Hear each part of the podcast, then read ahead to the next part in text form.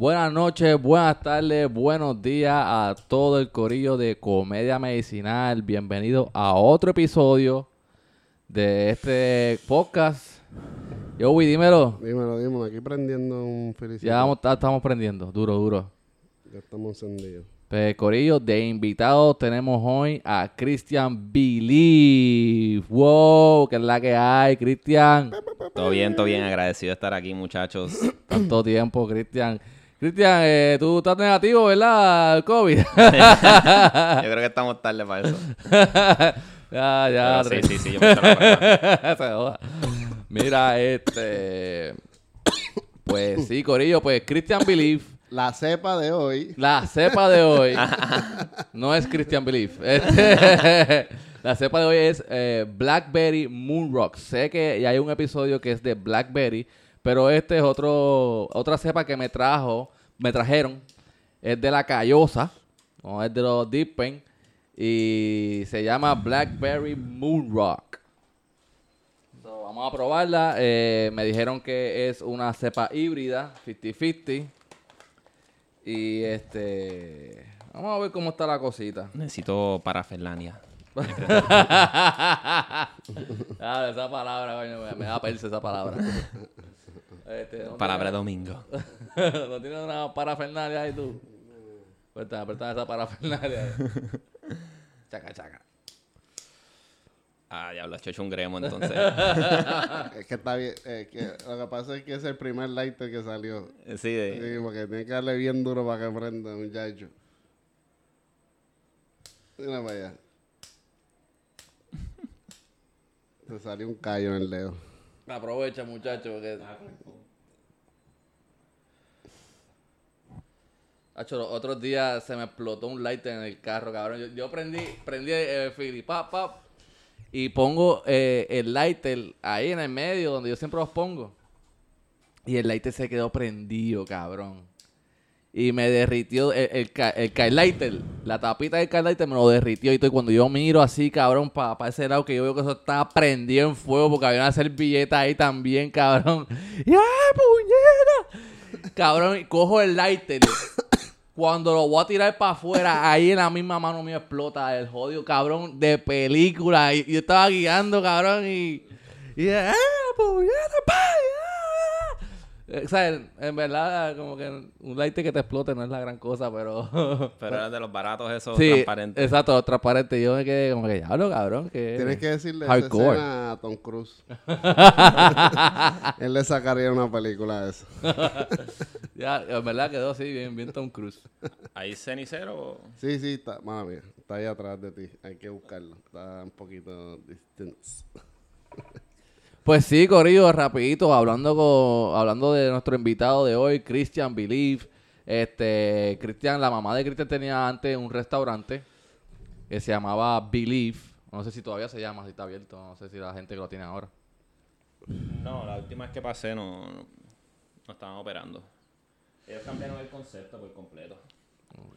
Eso no, no, no es lo mismo ya. Lo que nosotros hacíamos ahí Era otra cosa. de industria. Cabrón, lo que tú, lo que ustedes hacían ahí, eso nada más lo hacían ustedes, cabrón. El estilo, eh, cabrón, Esas cosas así ayudan a un montón de gente, aunque no lo crean. Bueno, ustedes lo- todos locales- fueron partícipes ahí. a- Exacto, Esos locales así, que gente que quiere progresar o quiere hacer, o sea, quiere demostrar su talento, en verdad, eso. eso Pues es muy eh, bueno. el, el local era un restaurante que se llama Believe y era comida exótica, cabrón. Eso era unas croquetas hija puta que, que, que salían de ahí.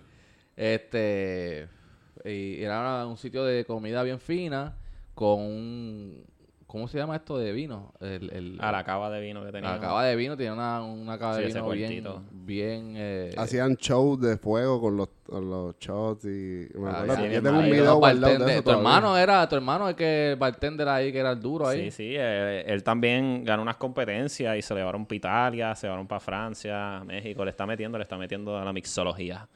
Duro. Sí, sí, eso. Eh, ahí han salido diferentes, diferentes tipos de arte, ha salido ahí, cabrón.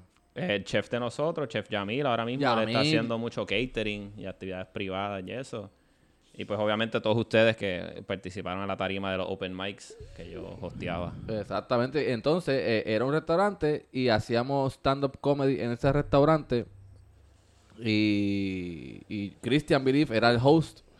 Y la pasábamos súper cabrón. Siempre, Nacho, siempre era un buen rato. Siempre era, un era bueno para traer las jevitas, para pasarla bien, beber, fumar afuera, porque para ese tiempo fumaba afuera, pero... Bueno, es que tuviste el desarrollo. Primero fue adentro y después fue atrás en el huerto. Exactamente, que, que, que, que, que expandió- expandimos bastante ahí esa vez. Y lo lindo también fue que después de ahí nos unió más, hicimos show después, lo- los shows del cuarteto, hicimos eh, en, la, en la Kennedy, lo hicimos en Caguas también. El rooftop, que, El que, rooftop. que, que esta gente también con... con eh, ¿No vio el nombre está buena la cepa, está buena. Kiri, Kiri, Kiri, me olvidó. Jaime, Jaime, Jaime. Jaime, Jaime, saludos. ¿Cuál es la Jaime. palabra que él decía? Dímelo, Kiri. No, no, no, él decía Sí. otra palabra. Él dice, dímelo, Kiri. Ese Sí, gatito. No, no, no, no, pero había uno que iba ahí, que él decía una palabra. Ya lo que estoy tratando de, de acordarme, puñete, y no me acuerdo. Era una palabra que él decía.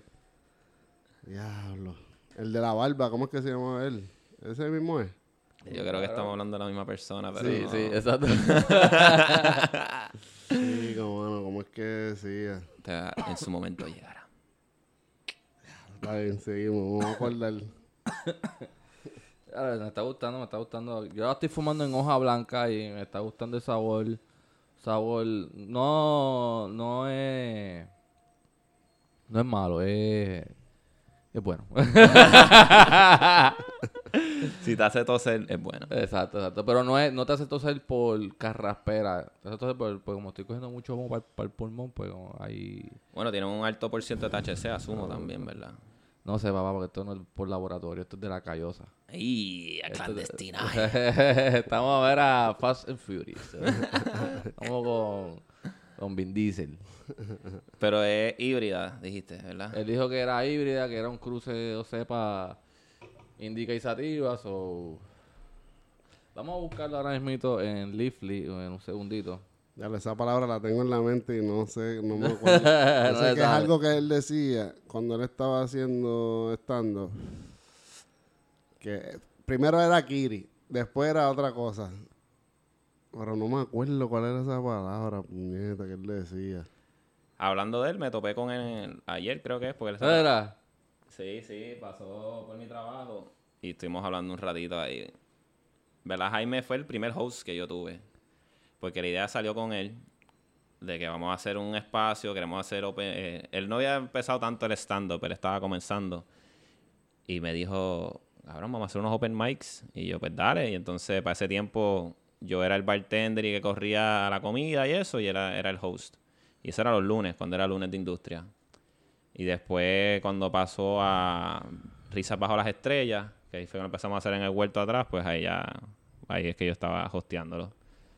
Pero en verdad es surreal pensar de tanta gente que pasó por ahí, tú sabes, Carlos Ambel, eh, Carlos Ambel era Chente también. ya, eh. Alejandro Gil, tú sabes, Kiko, o sea, que son de los duros ahora mismo, en, en su momento practicaron contenido ahí y eso, eso me llena mucho saber que pude lograr eso. Me gustaría volver a hacer algo así igual, no sé en su debido momento porque creo que hace falta espacios. Ahora mismo no hay un comedy club en Puerto Rico que uno pueda Ahora decir. mismo que esté abierto así, ¿no?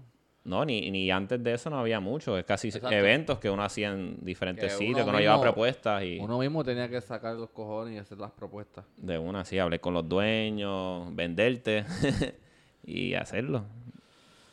Pero de- en verdad debería haber un comedy club, comedy club, tú sabes. Yo en febrero del año pasado tuve la bendición de estar con mi hermano en Los Ángeles y, y fui a los clubs allá y, eh, sabes, otra cosa, loco.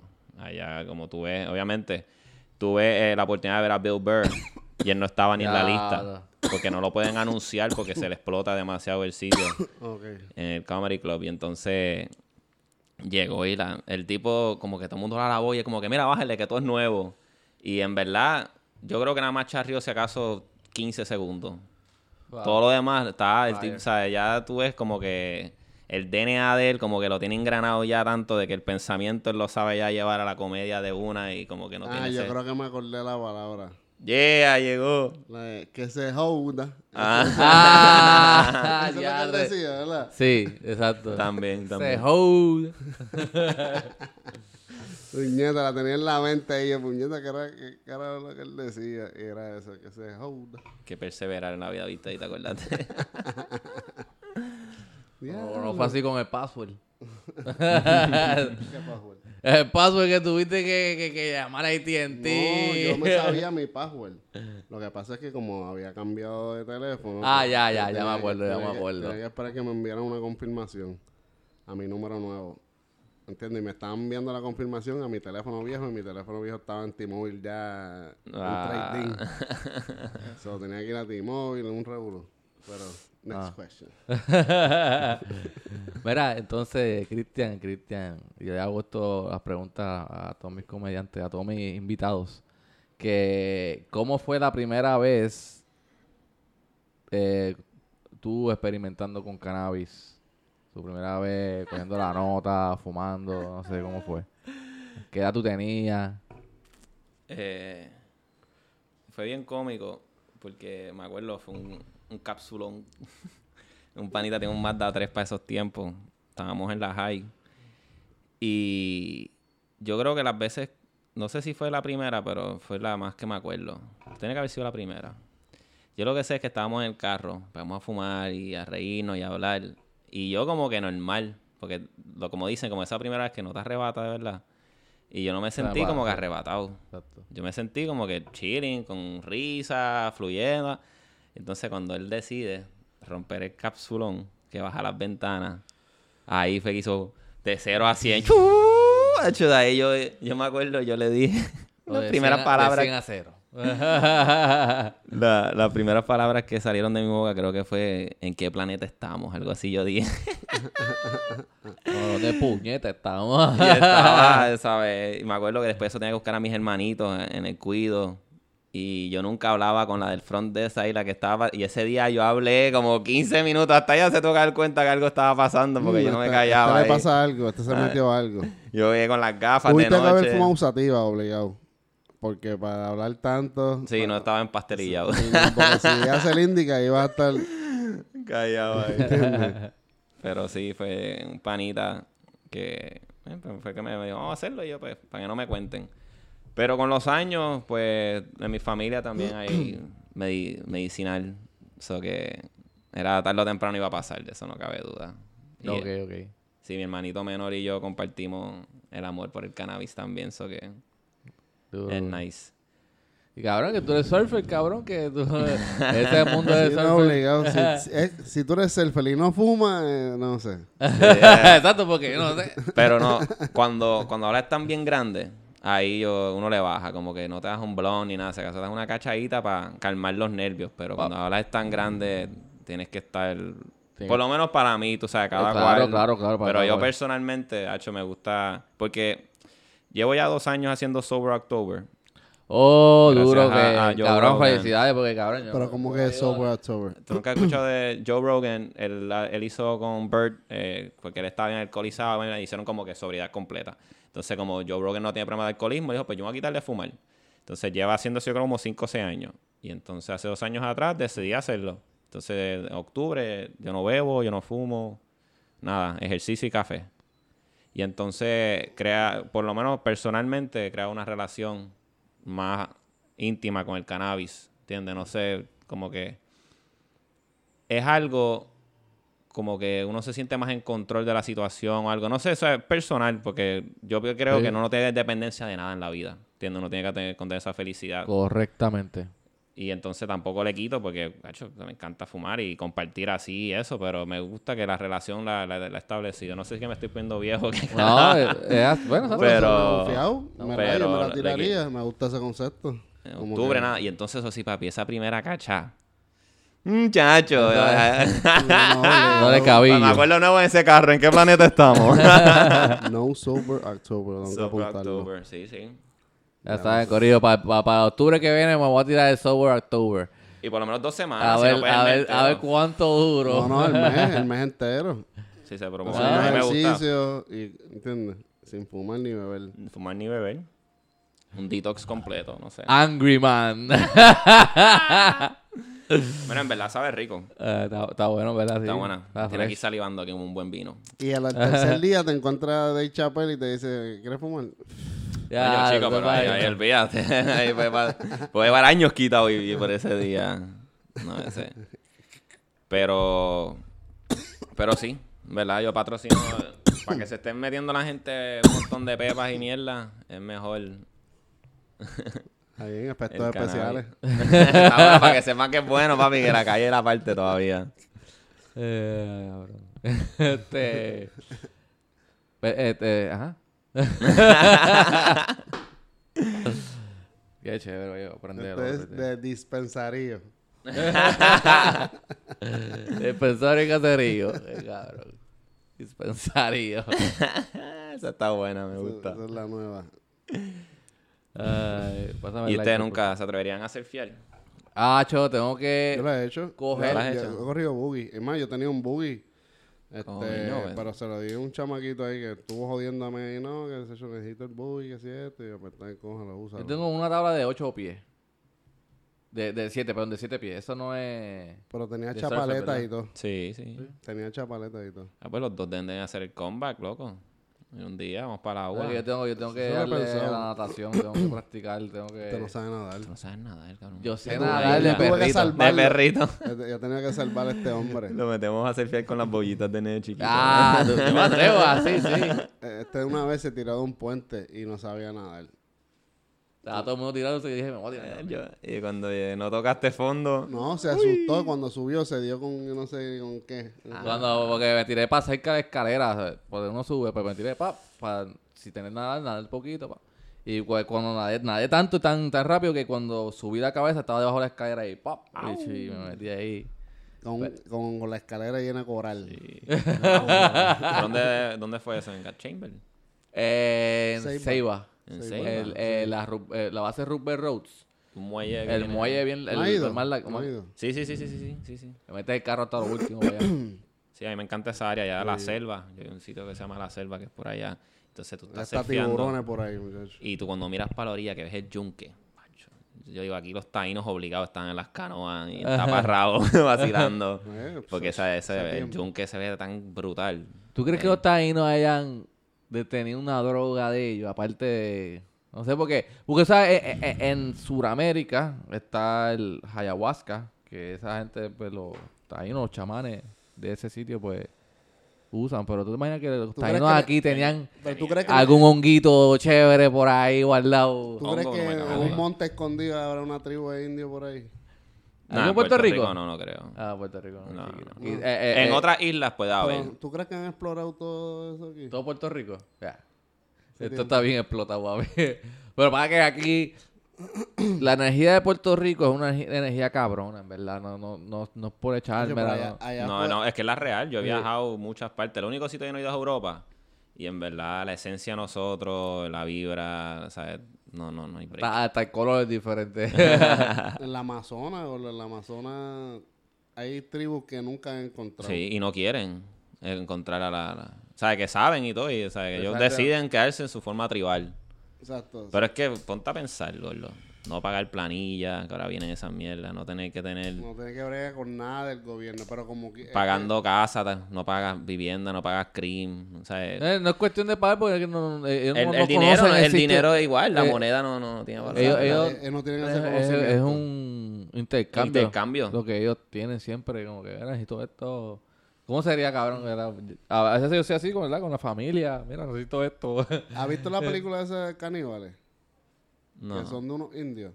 no, no, no, ¿Que tú no has visto esa película? no, no. Ah, yo no. Pero Tampoco, ¿cuál- una película o un documental. Es un doc- una película documental. ¿Entiendes? Son esta gente que va a, que a salvar la Amazonas. Y los que ellos pararon para que no cortaran los árboles o no hicieran lo que iban a hacer, les hicieron algo en el avión o algo así. Y se estrellaron. Y cayeron cerca de una tribu de unos indios que comen gente. Diablo. Así se llama- ¿Cómo se llama otra vez? Y creo que es este, cannibals. Hay que chequear. Este, busca ahí en internet. Y a lo último, la chamaca que sobrevive, cuando vira o sea, a los Estados Unidos, le dice que, que cuente la historia como si ellos no son malos. Para que no... Porque si ella llega a decir, acho, esa gente matan, pica gente, que si esto, le iban a quitar la tribu a esa gente. Pero esa gente vive así, así que ellos son, ¿entiendes? Y ella parece que no lo hizo por un chamaquito que ella como que tra como que le decía como que para que lo ayudara, ¿entiendes? Él- y por ese chamaquito no, yo creo que fue porque no nos mandó a matar la tribu, a cortar todos esos árboles nada. Diablo, pero esa gente lo hace porque yo, yo si estoy en una isla desértica, no sé si yo me comiera a alguien todavía. Como que yo pudiera ser vegetariano, a mí me gusta sembrar, y, pero comerse a alguien, como que si estás en una isla, vas a tener acceso al mar. So, pescar, podremos, aunque sea... langosta, como que para llegar a ese erizo, punto, vamos a comer erizo. hasta erizo, no, una gordo, se puede come, se come, se come. ¿Cómo carajo? Una babita ahí, pero es algo. Si tú la, la- por la parte de abajo un tajo y, y hay unos erizos que son los, los blancos. Ah. Esos sí son gourmet. Sí, yo trabajaba en un restaurante que, que vendían erizos y valía como 40, 50 pesos el plato. wow. Sí, y ahí va botándolos ahí por ahí. La cosa es trabajarlo, como es medio jodón, tú sabes. Pero oye, volviendo a eso de, lo, de ser caníbal, como que ese, como que, qué primitivo tiene que ser la mentalidad, ¿verdad? Para tú querer comerte a alguien y desconectar completamente, sobrevivir, ¿entiendes? Tú estás en survival para tú hacer eso, como que... No es como que... Bueno, ellos se los... Algunos después de un tiempo se lo saborean ahí. mm, el filet miñón del Ernesto, yes. Es que Yo quiero, sabes- yo quiero el ribeye, el ribeye de Joey. Dios, muy o las eh. costillas, las costillas mejor. Este. eh. Ahora te le van a echar Goya. Ay, si el Goya tiene que ser bueno. ¿Entiendes? No, pero, ¿sabes? Algo bien cocinado, tú te lo vas a comer, a lo mejor tú ni te das de cuenta. A lo mejor uno ha comido cosas que tú ni te imaginas. O sea, a lo mejor uno se ha comido una rata, o uno se ha comido un gato, o un bueno, perro. sí, sí, es como que es no un guiso, sabes. es un guiso de eso obligado. ¿Entiendes? Porque en verdad el food chain de hoy en día está a lo loco. Cuando yo estuve en Tailandia, ahí tú puedes comer escorpiones, te ponen... que ¿Comiste sí- eso? No, me dio asco. No quise. Yo dije, ¿para Pero qué? era, así, frito, frito. al pincho. Pero, pero, pero, pero están Ah, ahí la- la- con todo y pezuña y la cosa. ¿Sabes lo que pasa? Que tú no eres de ahí, tú no estás acostumbrado. A la que tú te comes eso, a lo mejor tu cuerpo lo rechace y- o te va a caer mal. y Entonces estás por allá y quieres disfrutar y... Acho, Yo lo encontré estúpido, en verdad. ¿para qué? Si yo, no- yo no A estoy ver, pasando pues, hambre. Puede ser, Y ellos- exacto. Y ellos, hacían un, un pollo con, con ah, cashews y pique bien rico. Y yo me enamoré de ese pollo, pedía eso en todos lados. Esa gente usualmente, eh, los que comían esas cosas anteriormente. Porque eh, yo creo que en estos tiempos ahora ya estamos como que quizás no en todos los países, pero ya estamos en cuestión de comida. Aquí en Puerto Rico nadie muere de hambre. De- no, para mí es bien difícil creerlo. Esto es una isla. Aquí tú puedes ir a pescar donde tú quieras. quiera tu pie, chavo, No, y aquí te chavo para el, comer. el suelo es bien bueno, brother. También. Y hay sol todo el año. Yo tenía el huerto, ¿no te acuerdas en Billy? Exactamente. Papi, yo tenía berenjena, yo tenía Papaya. pacha, papaya, espinaca, cilantro, menta, plátano, guineo. Y obviamente no suplía el restaurante entero, pero podía hacer los especiales de ahí. Tú sabes, podía sacar en una noche veintipico de platos. Condimentaba todo ahí también, tú sabes. Tenía tarragón, el cilantro, recao. Todo venía de albahaca, orégano brujo, orégano de hoja chiquita. Y hacía el propio sazón ahí de nosotros. Y esto es un dato bien al garete, pero me acabo de acordar cuando estaba en la universidad que estaban construyendo los molinos eólicos que están en el sur, que no sirven para un carajo. Eso fue lo de robar chavo. Uno de los temas que utilizaron ellos para rescatar que no lo hicieran es que ahí el USDA le dio categoría de Prime Soil. Y esa categoría se da al 1% del mundo tiene esa categoría. Eso significa que si tú te comiste algo y una semilla que que bajó a tu sistema y la cagaste ahí, se va a dar. Tú sabes, es tan fértil, tiene todos los minerales, toda la poricidad para que cre- crezca lo que tú quieras. O sea, aquí la agricultura eh, se puede dar cómodo, tú sabes.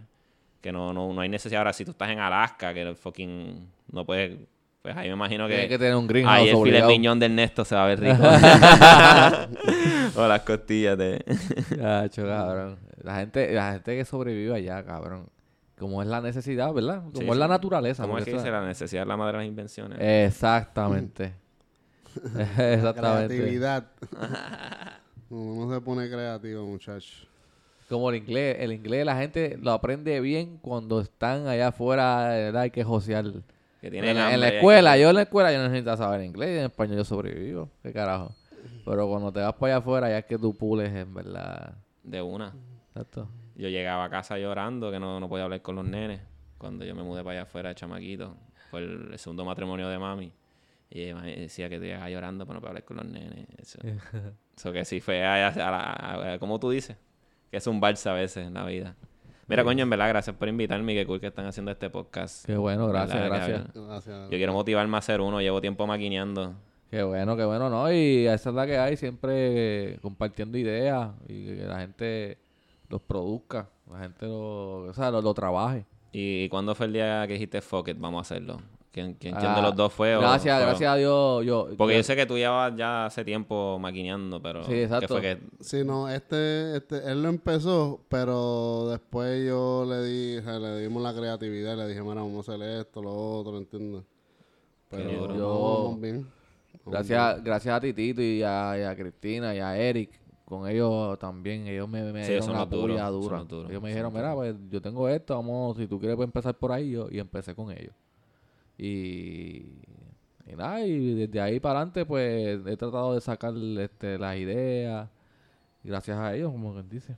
Qué duro. este, Sí, yo, yo, participado en los podcasts de... de- ellos. tú, eh, fuiste a Comedy Pips, sí, también. un par de sí. veces, un par de Oye, veces, te, en verdad, te- yo son te iba a preguntar, ah, ¿hay alguien que tenga un podcast de selfie?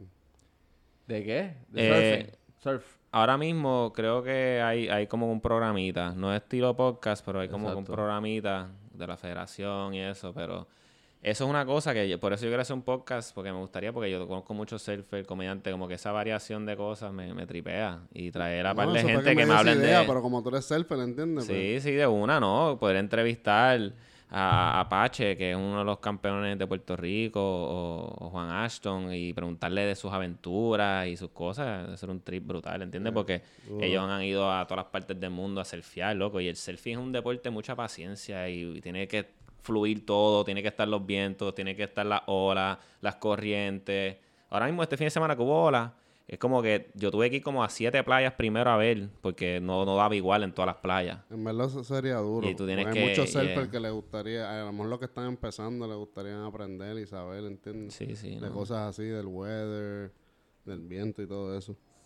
Y escuchar par de historias cabronas. Exacto. Sí, yo, yo, yo he ido a Latinoamérica y tengo historias de allá bien locas también y eso, eso es divertido por allá. ¿Has visto tiburones? Sí, sí, he visto tiburones. Te da, te da como que en el principio te da algo, pero después aprendes como que tú estás en, en su elemento y tratar de mantener la calma, entre comillas. Diablo. Pero sí, no he visto tiburones blancos. Ahí yo imagino que ahí sí blanco me voy a poner yo. Porque La- eso ha sido una máquina la asesina. tabla se le va a poner un motor. ¿Qué, qué? Papi, va a decir, mira, Jesús revivió, míralo ahí caminando por encima del agua. no, me- yo he Porque aquí los tiburones. Que he visto ha sido martillo, he visto... Yo he visto martillo de- en Ceiba. En Ceiba. Sí. Eh, en el mismo puente ese que te queda. que- eh, puente no es. Yo sé que yo vi uno. Puerto, Yo no sé qué, qué raza es, ni qué marca No, es. no, no, no. Si eres Pero- estándar automática, me voy. No. Pero yo sé que yo vi uno y fue donde, donde tú estabas el otro día allá en las Picúas. ¿Las Picúas? Sí, pues mi padrino tenía como que una casa de, de verano Ajá. Y nadamos hasta una plataforma que había en la playa.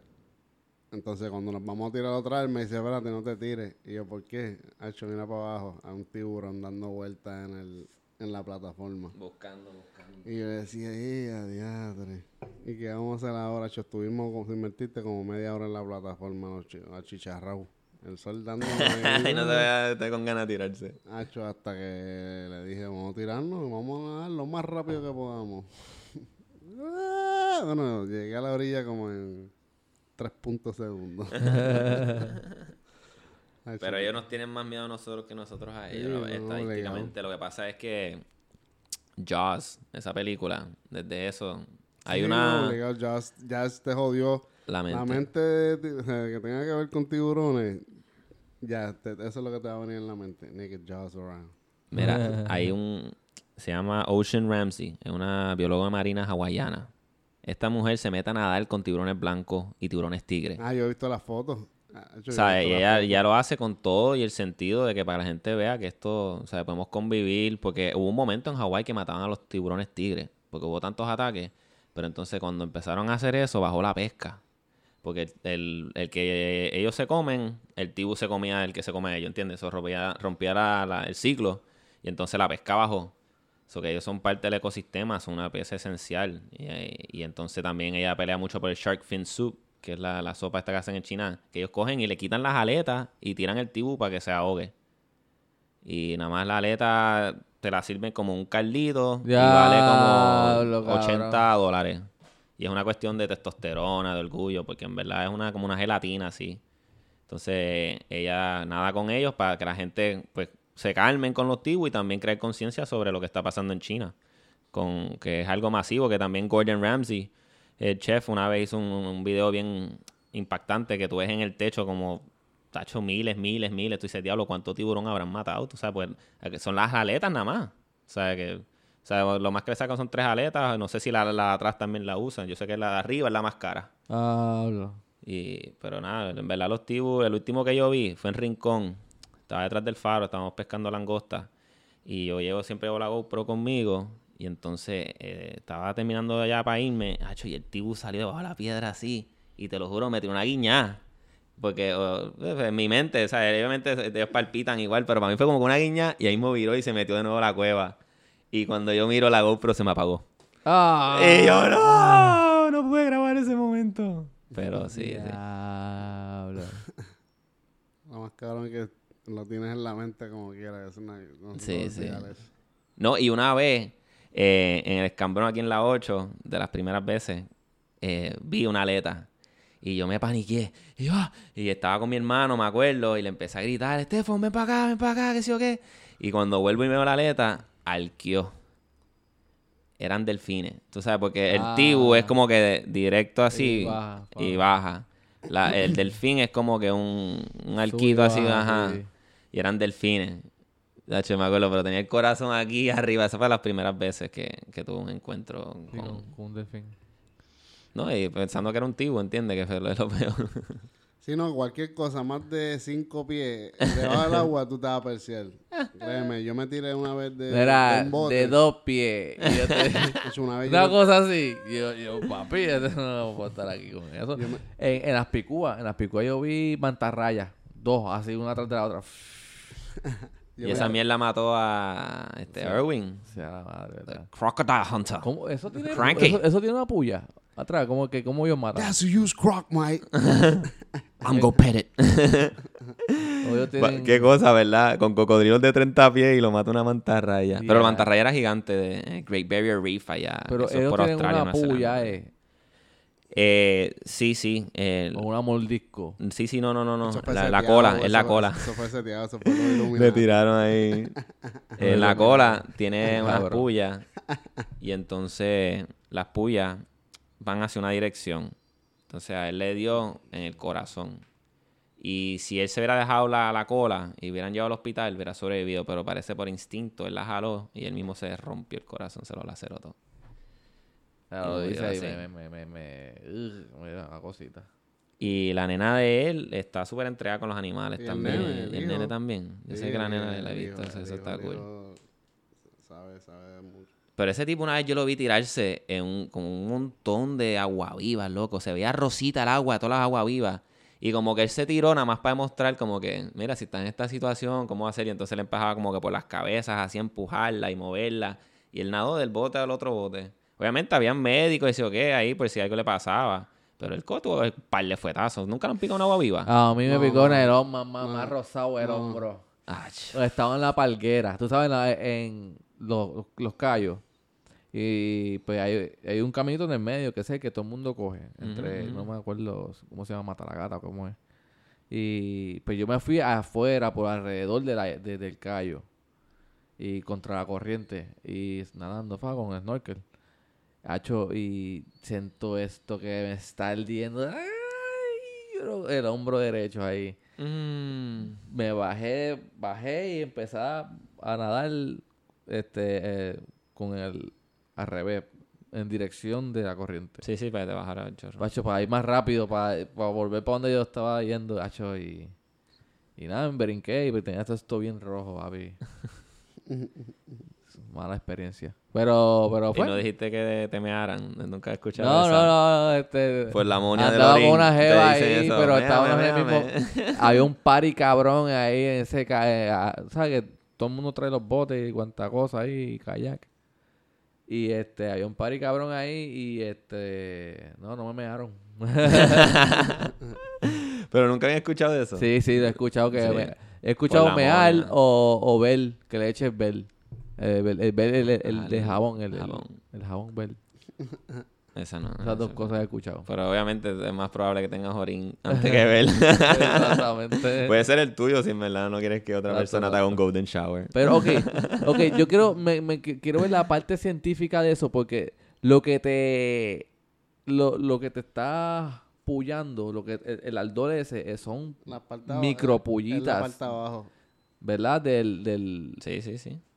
¿Qué carajo hace el meao que te quita un micropullita de la, No ablanda sé. en la ácido- gelatina? el Para que tenga, ajá, el ácido, la amonia, pero en verdad yo creo que es más un fetish de golden shower si no lo has metido.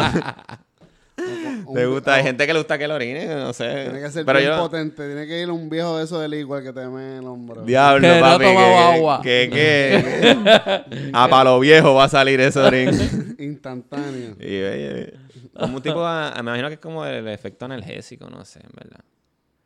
Yo en eso creo la ciencia y comprarme una ¿Te buena y, cremita. y la vez que a ti te picaron, ¿te mearon?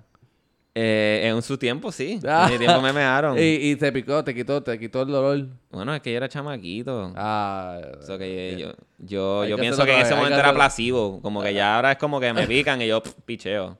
Hacho, la otra vez yo fui a Inche en Patilla y el agua estaba bien verde porque los ríos estaban crecidos. Y entonces cuando el agua está así, tiene, tiene mucho sedimento. Eso baja muchos animales y mierda. So, el ecosistema está activo. Hacho, yo tenía una roncha que parecía varicela. Nos cogieron nos prendieron, pero ahora estaban tan buenas que seguíamos. Y tú escuchabas a la gente, ¡puñeta! ¡puñeta! O sea, todo el mundo, todo, éramos, habían como 15 en el agua. Y todos estábamos prendidos. Y, con todo eso seguíamos. O sea, así de bueno, así de juqueado es el surfing. Yo digo que el surfing es una droga, en verdad. El deporte se vuelve una droga. Wow, sí. Y tú no estás juqueado, pero la hecho, esa vez me acuerdo, eso fue recién. Eso fue hace Ah, yo, te, yo te meses. tagué algo, no sé si fue en Facebook o en Insta, de, loco, un tipo surfeando, tratando de coger un tubo y esa, esa ola lo estaba llevando directamente a, la a las piedras y el tipo hace un truco de esos de Goku. ¡Supo! El- ¿Cómo se llama? La teletransportación. sí, sí, sí. Esquivó la piedra, pero yo. Le quedó cabrón, le quedó cabrón. Y después si hubiera caído el aéreo al final. Ola del año. Ya, che. Pero se proyectó bien para la aerial. Sí, ahora el surfing ha cambiado mucho, que eso mi país me lo dice. Papi, papi, antes en los 70 no había toda esta tecnología, papi. Tú tenías que llegar a la playa, tú tenías una tabla y tenías que bregar. Esa es la que hay. Hoy en día con aplicaciones, ¿Qué te dice la dónde está la ola? y, la, y el material ha cambiado mucho. ¿Qué? Cabrón. Sí, hay una boya, unas boyas que son las boyas legales de... Tú las buscas y te da tecnología los segundos, cabrón. te da los vientos. Y así más o menos ya tú sabes dónde ir para no estar tanto tiempo. Y antes cuando quería ir a Rincón era lamberte la número 2 por ir para abajo, papi. Te echaba 5 horas ir a Rincón y a veces mi país iba y volvía. Cinco horas. Papi, por la número 2 hasta Rincón. Tú no- Sí, antes Eh, no ahora había expreso, Joey. Ahora No había expreso para ese tiempo. Ok, ok, ok. ok. Ya te da toda la número 2, cabrón, diablo. Cinco horas, diablo. Para ir a curarte la venetecato allá en Rincón. Es que lo bueno de Rincón es que es la península más oeste que tenemos. Eso tiene norte y sur. Eso tiene los dos lados de la isla, ¿entiendes? Más oeste. O sea, que lo que le faltaría es tener este. Pero las probabilidades que las condiciones le favorezcan allá son mayores, ¿entiendes? Porque ahí tienen más spots para ir. Y, es cruzar, o sea, Tambú es la parte norte y donde está el faro ya es la parte sur. Entonces, si en el sur las olas están sopladas, en el norte van a estar bien limpias y viceversa. Por eso Rincón tiene tanto auge de surfing. Por si no sabían. Duro, duro. Qué duro, papi. Mira, ¿y qué, cuál es tu spot favorito aquí en Puerto Rico que tú dices ya tres? Aquí Pues, tengo que ir siempre. Tengo tres. El primero es Machuca, en Barceloneta. El viejo mío tuvo apartamento ahí en el periodo mío de la universidad. y surfeamos un montón de sessions juntos ahí. Es como que pues ya se volvió parte mía. Entonces es una reserva natural. Hay un montón de aves, un montón de vegetación. Entonces la arena es negra. Tienes que como que cruzar un río antes de llegar. Es como una aventura. Y el spot en verdad es mágico. Santuario. Después de ahí brincaría para Middles, que en Isabela. Que ahora mami recién con la pandemia se fue para Guadilla a vivir. Entonces ahora el negocio lo está haciendo todo cibernético. Shout out to mami. Eh, Believe también, ella lo sigue haciendo Believe Wellness. Entonces hace Oh, sus wow. planes nutricionales y ella tiene su suplemento. y hace Ahí al, lado del... Al lado de donde era el restaurante. No, no, no, ella en su casa, en Aguadilla. Ok. Se, se hizo. Y entonces ahora ya la visito un montón y ella se encojona conmigo porque antes ella vivía al lado de casa y nunca iba a verla. Y ahora me paso en Aguadilla por, por lo mismo, allá hay un montón de surf spots. Y entonces Middles, que es en Isabela, que yo me metí ahí con careta a verlo, es una laja. Y entonces de repente hay un drop como de 40 pies. Eso que es mucha agua a poca profundidad. Eso es una ola que tiene mucha fuerza. Los tubos brutales. Y último, eh, Rincón, indicador detrás del faro. Y me gustaba mucho ese spot porque como está encima de las piedras, no se metía mucha gente porque ahí se mete, loco, a veces en María hay 200 personas surfeando, es un dolor de cabeza. Y, eh, y las personas que no saben surfear son más peligro todavía porque se le puede ir la tabla, no pasan, no hacen el dog dive que es pasar por debajo del agua bien y lo jala para atrás la ola y te pueden chocar o algo. So, fui ahí y mi hermanito de la mala casa que su primer tubo lo vi yo y fue ahí en esa playa en Indicador. Que es una, son unos zanjones así como una... En, mi Instagram está, hay un video que yo salgo bajo por uno de ellos, pero son unos zanjones que dice, diablo, ya entiendo. Porque la ola como que continúa, porque es como una ola bien larga, bien divertida también. Y da la para colmo de todos son derechas, no dije ni una izquierda. Ah, es que izquierda en verdad, es que yo, yo corro regular. O sea, yo corro mirando frente hacia la derecha, no de espalda. Sobre todo las olas que yo dije, porque uno va corriendo para la izquierda o para la derecha de la ola, Exacto. ¿entiendes? Pero ya por decir una, En skate yo soy regular. En skate. pues, Eso mismo. eso mismo yo soy en- surfeando. So, como tú tienes el pie derecho en la parte de atrás, ¿verdad? So, cuando tú Sí. Ajá. ¿Y cuál era? Exacto. Ya estamos, ta- estamos ready ya. And we're on. Round 2, fight. Mira, sí, traiste el route 2 ese, mira, yo sigo por ahí.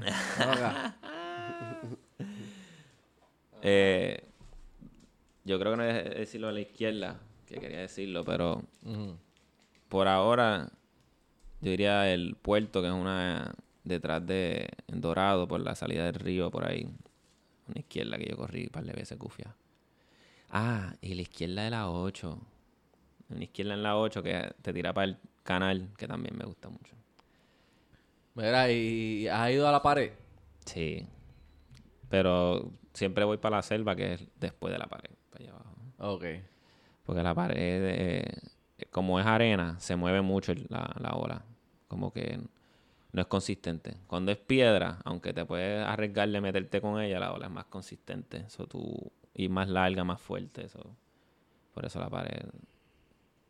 Pero ahí Playa Azul, de hecho, eh, ahí hicimos nuestro, ¿cómo se llama? La fuga de cine. Nos quedamos allá de, por Playa Azul. Desastre. Eso en Luquillo. Sí, sí, a lo de la pared. Ah, Ok. No sabes, no sabes. Diablo, yo pensaba. Tiruri. Marijuana affects the memory. Mira, entonces... ¿Y qué me quedé? Next question.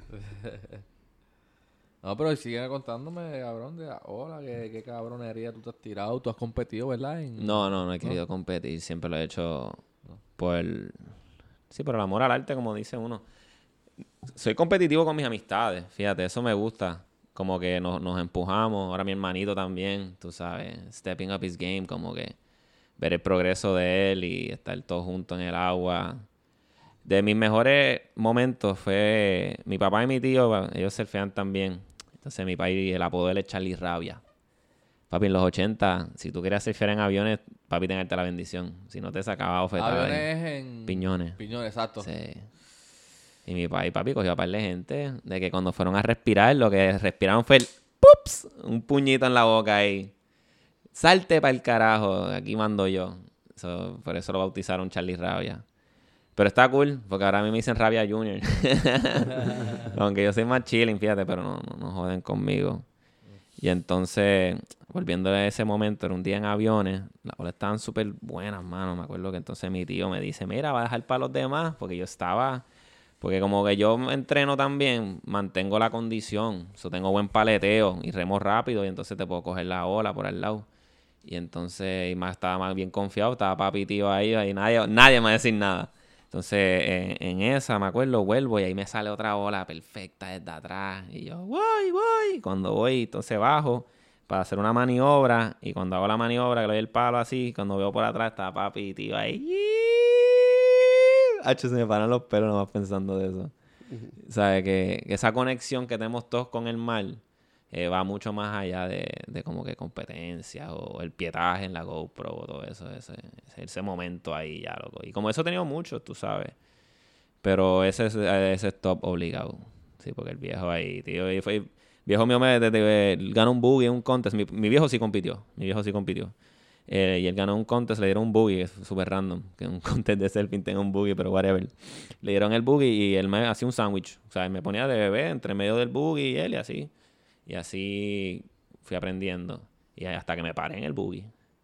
Y yo me paré, yo creo como a los 4 o 5 años. Y entonces ahí mami se casó con su segundo matrimonio y me fui para Florida. Y allá me, me la mamé. ya no hay ola, ya el surfing se, se, jodió. Y ahí empecé a hacer otras cosas, baloncesto, correr skate. Y eso, pero cuando volví para acá, eh, estaba jugando baloncesto en López Rayamón, ¿verdad? De ahí, que no, Tú estuviste conmigo los perros de Amón, ¿verdad? No, no, no, no yo pensaba que tú estabas... Wow. pues ahí yo, yo estudié ahí y yo jugué, y yo jugué básquet. Marijuana, the money. bueno, está bueno, está bueno. Y entonces... I thought I knew you. De pues, Believe, de Believe, de ahí yo te conozco. Sí, sí, sí, sí, pero también pensé, no, sabía lo de Believe, pero pensé que de la universidad como que te hubiera topado. Entonces, tú tienes cara de Bayamón.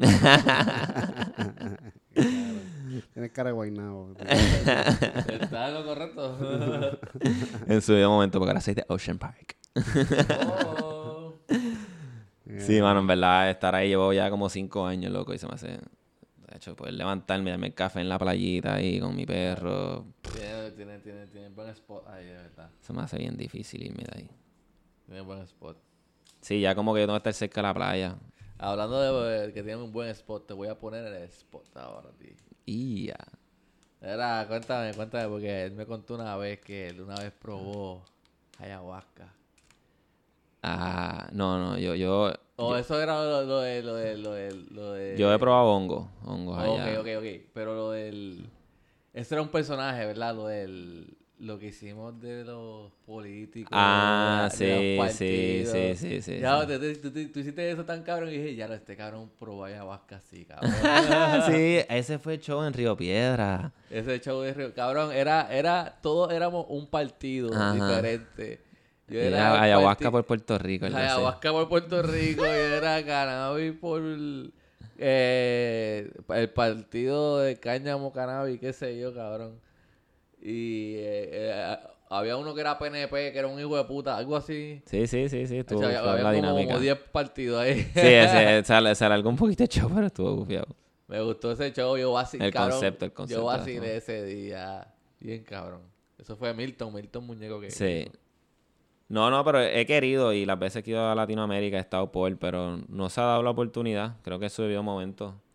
Pero sí, yo he hecho eh, Pines Envy, que es de los hongos más fuertes que hay, en verdad.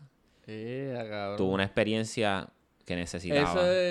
Me fui en la mala, pero la necesitaba. Eso se cultiva, no es a través No tiene espora. Eso es literalmente un laboratorio, se hace.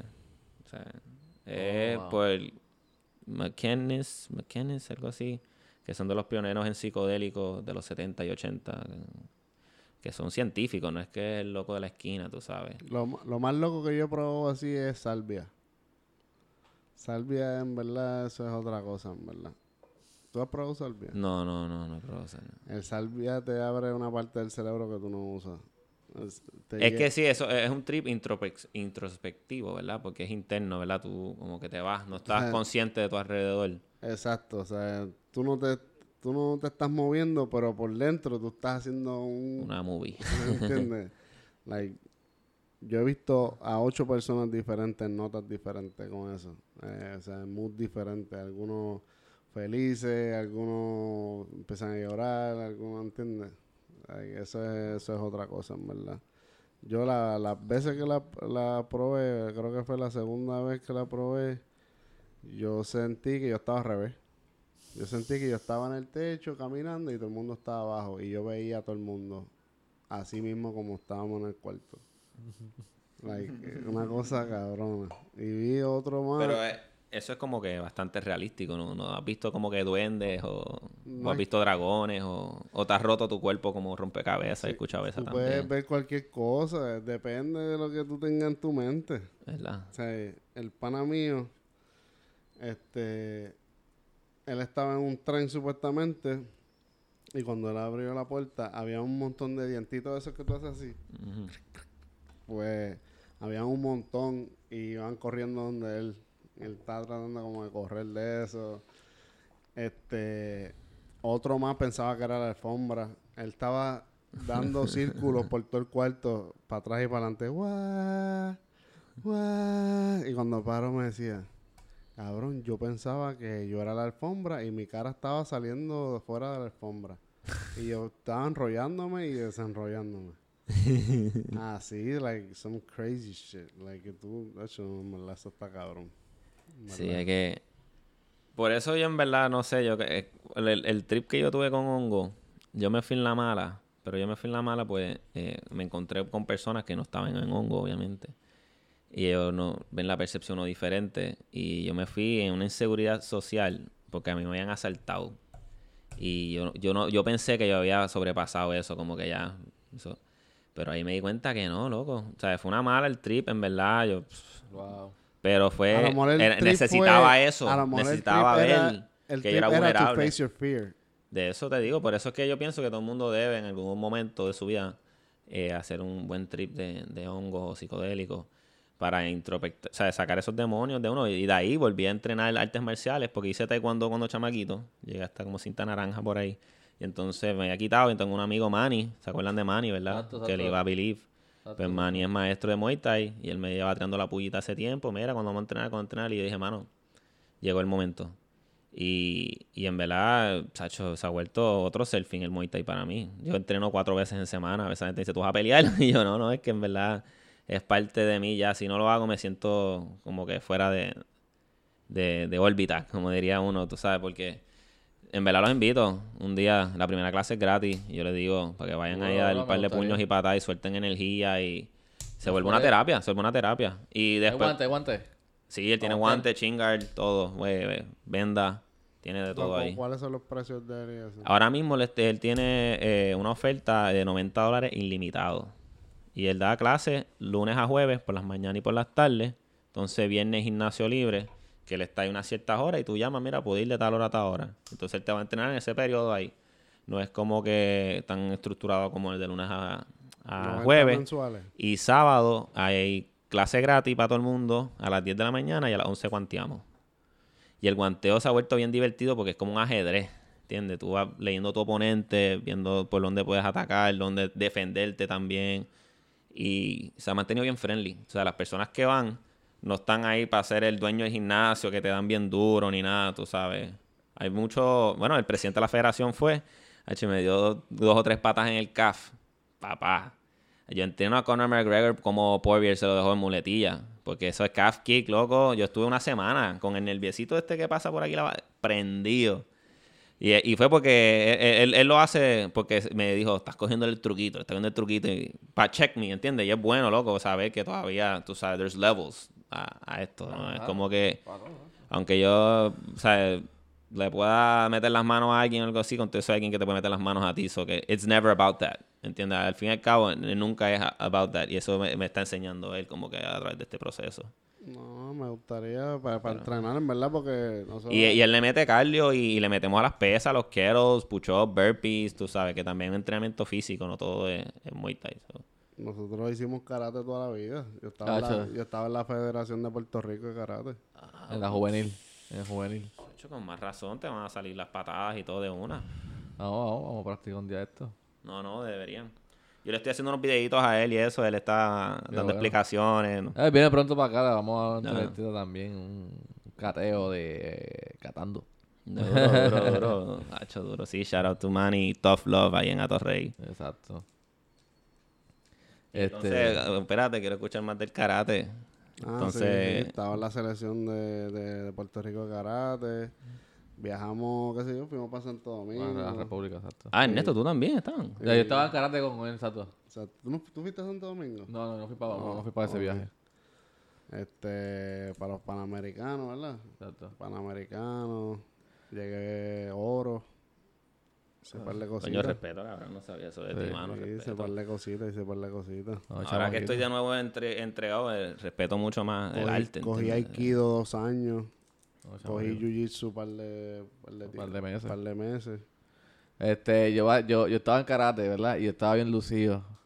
Porque yo pues, estaba también en la selección juvenil de karate. Y me salían las patas altas, rápido, snap, pap, qué sé yo.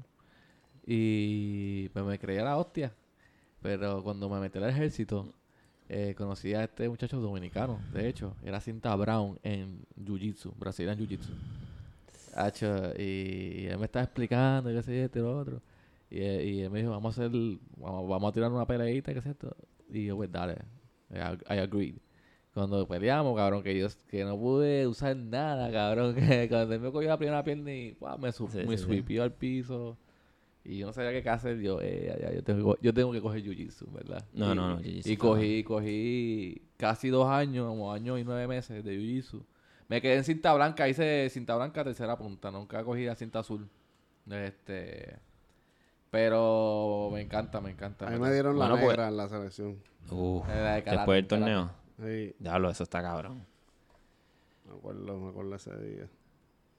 Ya, che, cabrón. No es que es de una. Eh, el jiu-jitsu, desde que entró al MMA, se quedó con el canto. Exacto. Estoy tratando de acordarme el nombre de- del. Diablo, qué mal soy yo. Eh, ya mismo me voy a acordar del nombre del, del peleador, coño. Pero San por Pierre. eso, no, no, pff, más viejo, chico.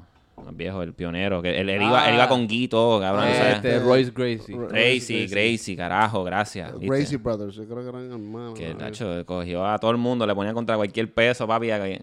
Pero por eso Khabib es la bestia. Porque ellos tienen un- una, una variación de eso. De, ra- de, de, de, de wrestling, de, de lucha olímpica y jiu-jitsu. las dos Y entonces, desde los tres años con osos, el chamaquito, cabrón, para mí Khabib es, o sea, él y John Spawn Jones son greatest of all time para mí. John Jones. Activo, activo, Exacto. activo. ¿Sabes? Porque no... Silva en su momento, obviamente contra Hall, bendito, esa pelea, pero es que ya se notaba, estaba, ¿sabes? Que el deporte es bien demandante, es un deporte bien Cuando demandante. se le partió la pierna. ¿Tú lo viste? Que dio la pata, fue un leg kick, y la- cuando fue a ponerla atrás, lo que pisó fue con el- el- la espinilla. Pero no, es que yo no entiendo cómo se le partió eso. No entiendo. Está bueno, está bueno. No entiendo cómo se le Papi, partió que esas pierna. patas de las piernas. Bueno, en las últimas, mira, la lasaña con Costa se vio. Y ahora Poirier con McGregor también se vio. Papi, esa, ese leg kick es asesino. Hazaña es uno, papi. El que viene ahora. Ese esa a que estar está buena. ¿Cuál viene ahora? Con el Polish, este vikingo de, de los países estos de la Unión Soviética, que tiene que meterle un marrón por la cabeza para tumbarlo. Pero Adesanya acaba de subir, creo que fueron dos cinturones de Jiu-Jitsu en este tiempo que estuvo desde Costa hasta acá. Porque él sabía que, obviamente, él tiene que saber que esa era la pelea. Y él sabe que él no puede irse el Tommy Dame con ese macho. Él no es Costa. Papi, Costa es un puyao. Para mí eso él Le ganó a demostró. Posta, a puño, a... a- Sí, a los dos- sí, cabrón, esa, pero- esa pelea contra Costa lo dejó. después le dio el chinito. ¡eh, eh, acá! Cabrón. Pero es que Costa roncó mucho. Sí, pendejo, se puso volador. Yo lo sabía, es que Adesanya eh, eh, le hizo 70 peleas de kickboxing antes de entrar a MMA, ¿entiendes? Sí, o sea que ya. aunque él esté 20 y 0, loco, él tiene más de 100 peleas debajo de su cinturón. Madre. Sí, sí. ¿Y esa pelea más McGregor, qué ustedes creen? ¿Qué, Ah, qué creen de no, no la vi, no la vi. ¿No la vieron? ¿No has visto todavía ni un pedazo? Búscate en Tú no sigues Eh, no en la vi, Instagram. lo- lo- es que, ¿Qué es pelea que de yo soy, yo soy, yo soy anti... peleó hace como Yo dos soy semanas. anti, anti Lo McGregor. noquearon. Ah, sí, Sacho, la primera sí. vez que lo noquean, noqueado de que... Ah, eh. Yo soy anti McGregor. ¿Por qué? No, no, no, nunca, nunca, de principio cuando, cuando yo vi que el revolú que él tuvo con, con Khabib, que cabrón, tú no puedes estar hablando así a la gente, papi, tú no puedes estar hablando Chico, así. pero es que eso viene de Ali. Ali lo hacía. Mohamed Ali, que en paz Ah, descanse. exacto, exacto. Ese- ese- I'm ese so show- fast que yo te, te voy, a dar- voy a apagar la luz, darte dos puños y tú no vas a ni darte cuenta. Sí, el ¿Sabes? fronteo, eso es para... es que eso es para la tiquetera. Exacto, exacto. Búscate en historia, cabrón. McGregor es el más pagado. Aunque no tiene el mejor récord. Él no tiene el mejor récord, no está invicto. Exacto, por eso, por eso, ¿cómo tú puedes estar diciendo esa mierda? Y, co- y, Bueno, pues, pero es, es el momentum que él hace como Exacto. que para que la gente... Sí, es el alter ego. Es como el personaje de musical. Un personaje de una película. A algunos les queda, algunos no, como a Brunner. A Andrew Brunner no le queda ese papel porque siempre lo tostonean. Es que esa es la cosa. Tienes que... Para que te quede bien, tienes que tener un poco Exacto. talento, por lo menos, tú sabes. Mayweather ronca, pero Mayweather, pues, él tiene sus trucos.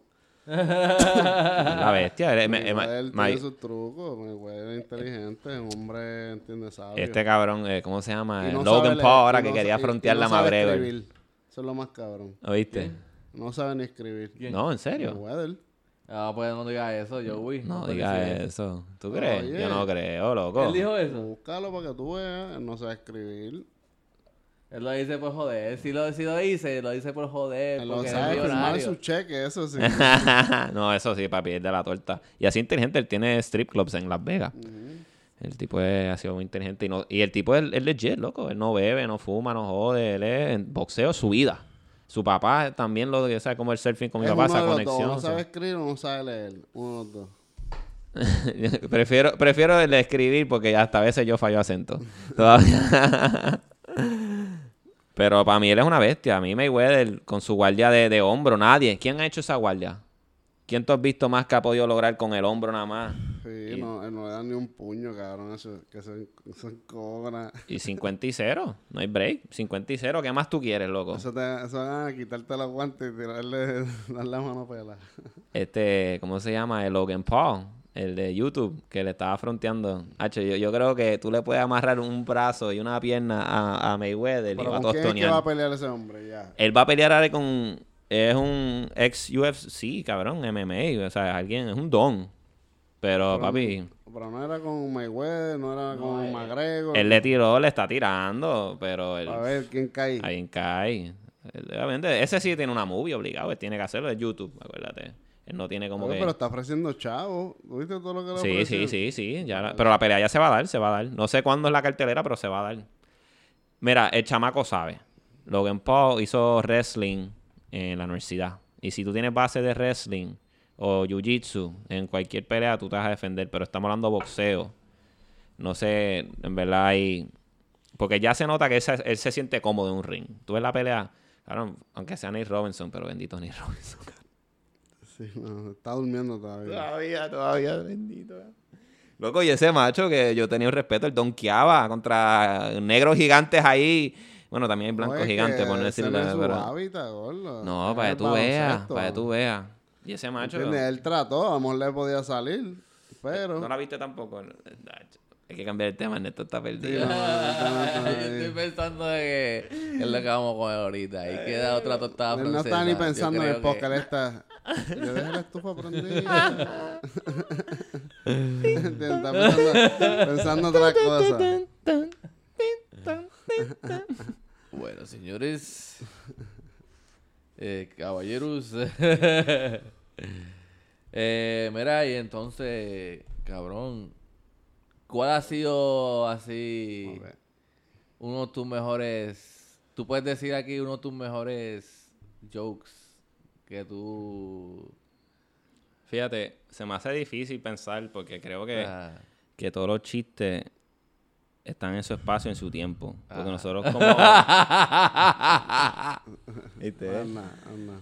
Porque a mí me gusta siempre hablar de cosas que está pasando, ¿entiendes? Era Involucrar un poco- cabrón. Espérate, espérate. no, en serio. Porque Dave Mira, Chappelle, que lo mencionaste ahorita, eh, 815, ¿verdad? El show que él hizo, loco, tú lo vienes a ver, eso no es un show de comedia. Pero ya tú ves Ah, cómo él piensa. y yo Exacto, creo que todo comediante Exacto. debería tener un poco de eso siempre en su comedia. Claro. ¿Entiendes? Sí, de que tú puedas hablar de lo que tú quieras, porque es un arte que te, te da esa libertad. Pero si tú vas creando un following, deberías de, de alguna forma u otra concientizar un poco de las mierdas que pasan, ¿entiendes? Porque somos una voz también y la gente escucha a uno y, sigue. Y si tú puedes exponer las mierdas que se pasan en este gobierno, loco, no, ¿sabes? ¿Por qué no? Si, que en paz descanse. Y Raúl eso es lo mejor que él hacía, ¿sabes? Él era social. O sea, que es la diferencia entre él y Raymond Arrieta. Pues Raymond Arrieta es un Remy sin maquillaje, ¿entiendes? tú también puedes irte por esa viga, yo no te voy a, o sea, pero yo pienso como más que, que en mí pensar como comediante que la forma del aspecto social siempre debe estar involucrado de alguna forma u otra, ¿entiendes? Porque la gente tiene empatía con eso, está pasando, ¿entiendes? También que es otra cosa. Pero ese es mi pensar, cada cual. Exacto. No, pero, pero- Por eso que digo, como que chistes, pues hay chistes que yo hacía en Believe, que yo sé que fuera de Believe no fueran igual de impactantes. Exactamente. ¿Entiendes lo que te digo? Por eso que digo en que su momento y su espacio. Hay chistes que dicen ojalá, que eran de ojalá, por de Caguas y de la 1, y estás hablando de los moteles. Sí. ¿Entiendes? Eh, cuando hice en Mayagüez, me acuerdo que, que hice el show allá y yo llegué con maquillaje y no se podía entrar por maquillaje porque era Halloween, yo, o sea, y vacilé con eso. Tú sabes que cada sitio que yo he hecho un show, igual eh, cuando iba con Chente, que le decía los de Mayagüez, la mierda que hablábamos por el camino, de repente eso te trae una idea y la, la- la improvisaste o algo, tú sabes, como que hay chistes que yo los he escrito 200 veces. Hay chistes que uno lo escribe dos, tres veces y funcionó esa noche y ya, no volvió más nunca, no le diste ni cabeza. Porque yo por lo menos siempre he grabado mi, mi- mi- mis sets. Yo los tengo todavía todos grabados. Y cuando me siento que no tengo con qué escribir, me pongo a escucharme. Y le- escribo el chiste de nuevo. Y trato de mover el punchline o trato de involucrar más descripción en algo. Eh, o buscar... Así eh, es que hacen los comediantes, como que los mismos shows los mejoran poco a poco. Sí, sí, sí. Hasta que lo tienen este como quieren. Tan chau. Y todo el mundo los graba, de los duros de verdad, todo el mundo se graba, loco. Todo el mundo se graba. Es la única forma, tienes que autocriticarte. Sí. Porque hay veces Yo que... odio escucharme. Ah, Tengo papá. que escucharme ahorita y, y el futuro Ernesto va a estar este cabrón diciendo esos disparates.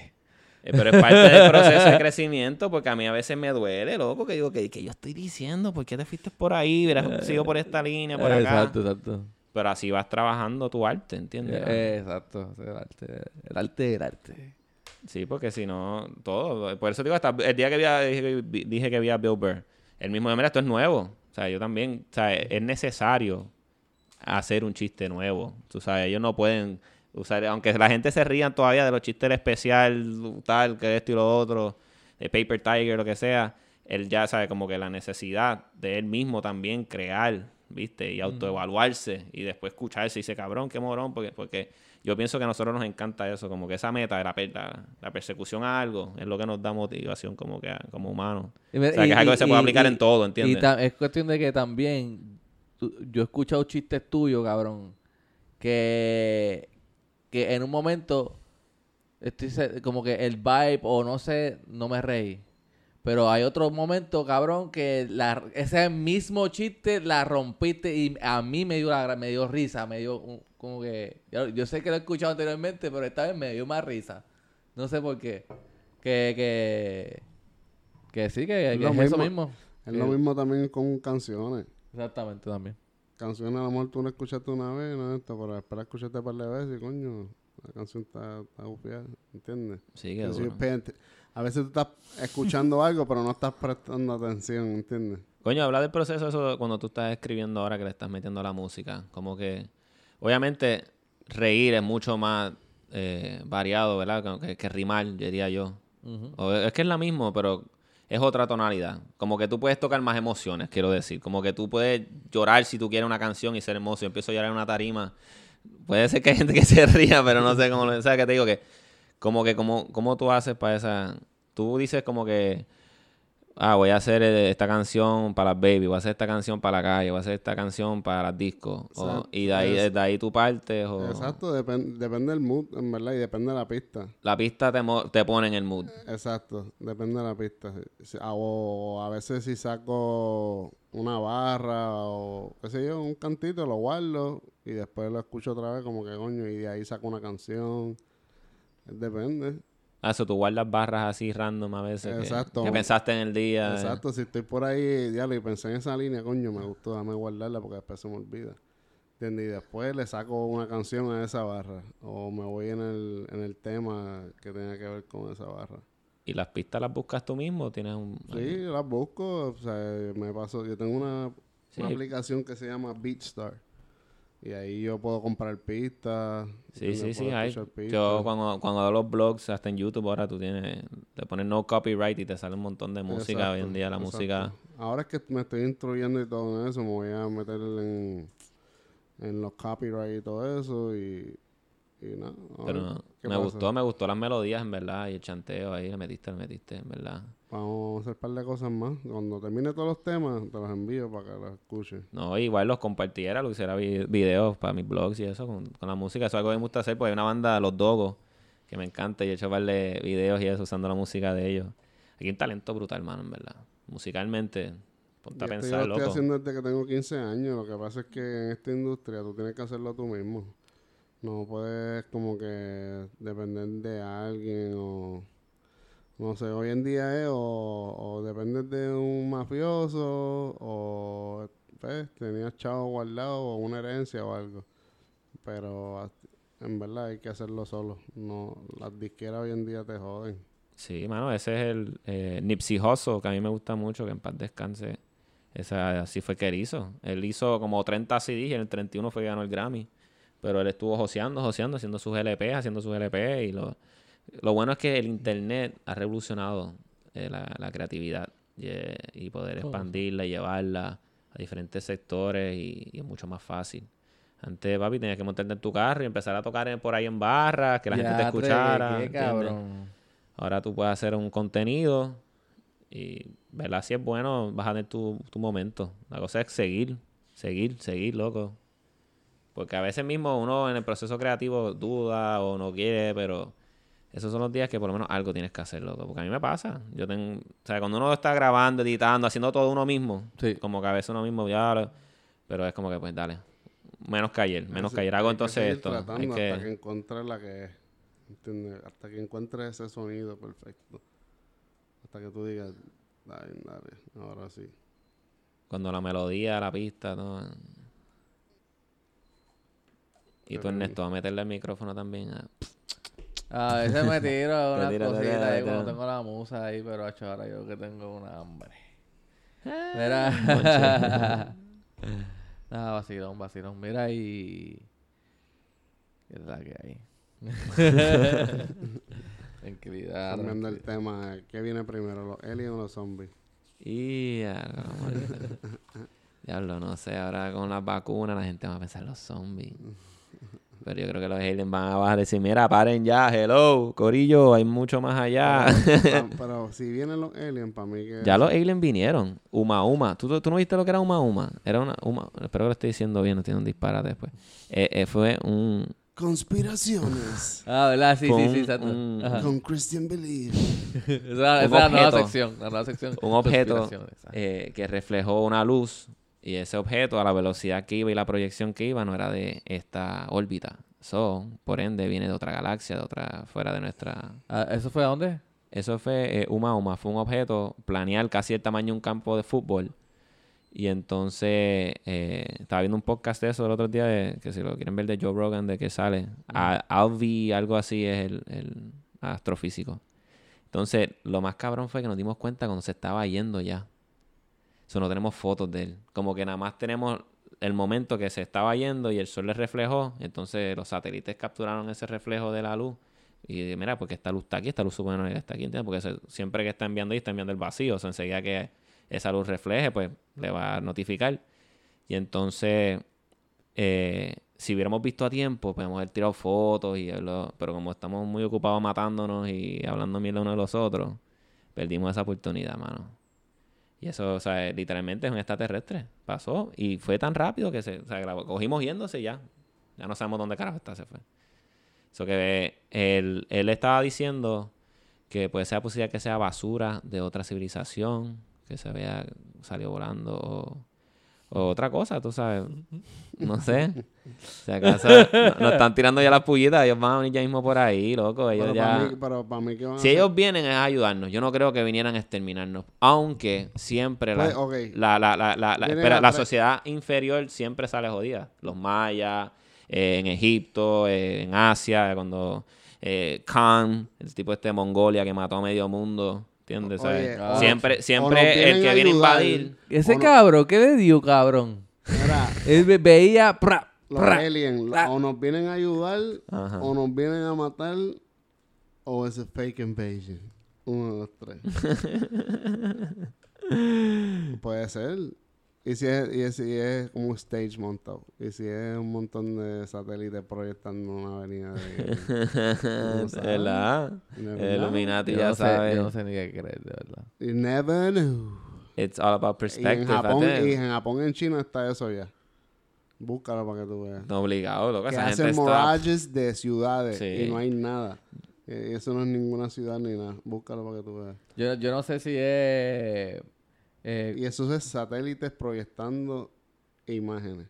Yo no sé si son ads de reales o noticias reales. Cosas que veo en Facebook que, sa- que sale de que eh, Bill Gates está eh, invirtiendo en tratar de eh, eh, reverse global warming y tratar de como que block the sun rays eh, bloquear la- los rayos solares al, al planeta y pues como que cabrón They're trying some crazy shit. Don't fuck with that. Don't está, está fuck. tratando de hasta como que de, de fuck with sky space shit yo no sé cabrón en verdad no sé ni qué decir pues son cosas que como que leí yo como que le- leí el título no leí el artículo porque en verdad yo no voy a perder mi tiempo ahí Oiga, me quedan más malas noticias No, de Eh, eh, malas noticias de mi futuro De una.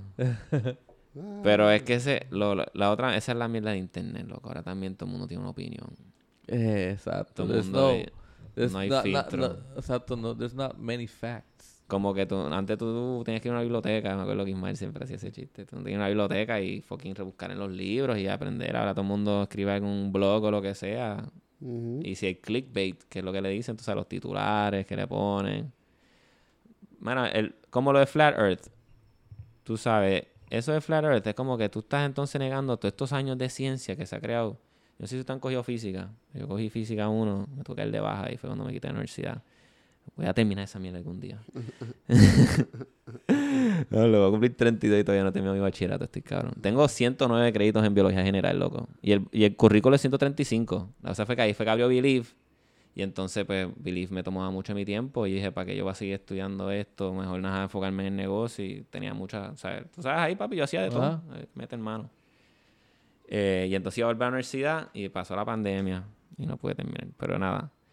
Eh, el punto que, que quería llegar, que todo el mundo pone una opinión y entonces hay que tener cuidado porque eso de Flat Earth estás descontando de la física, que es una ecuación que se utiliza para proyectar los cohetes, los satélites, para que mantengan órbita, para que haya fucking internet, loco.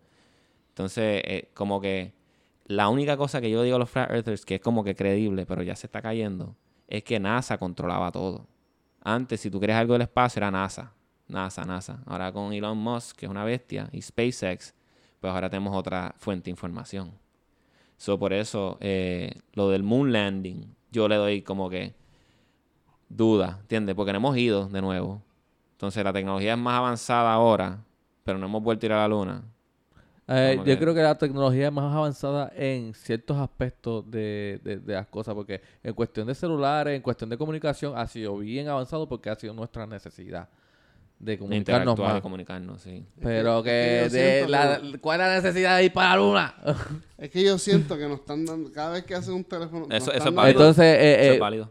eh, entonces crea la en armas, eh, en guerra. estamos que- gastando, enfocándonos más en guerra también, en armas. Sí, sí. Y no Porque en- acuérdate, ir para la luna es como que pensar allá. en una civilización como interplanetaria, creo que es que dice Elon Musk, tú sabes, que vamos para la luna, quedarte un fin de semana, loco, no sé, va a cambiar, igual que vas a la Palguera, igual que vas a las New York, o vas para España, o vas para Latinoamérica o Asia, donde vayas a ir, una vacaciones para la luna, no sé.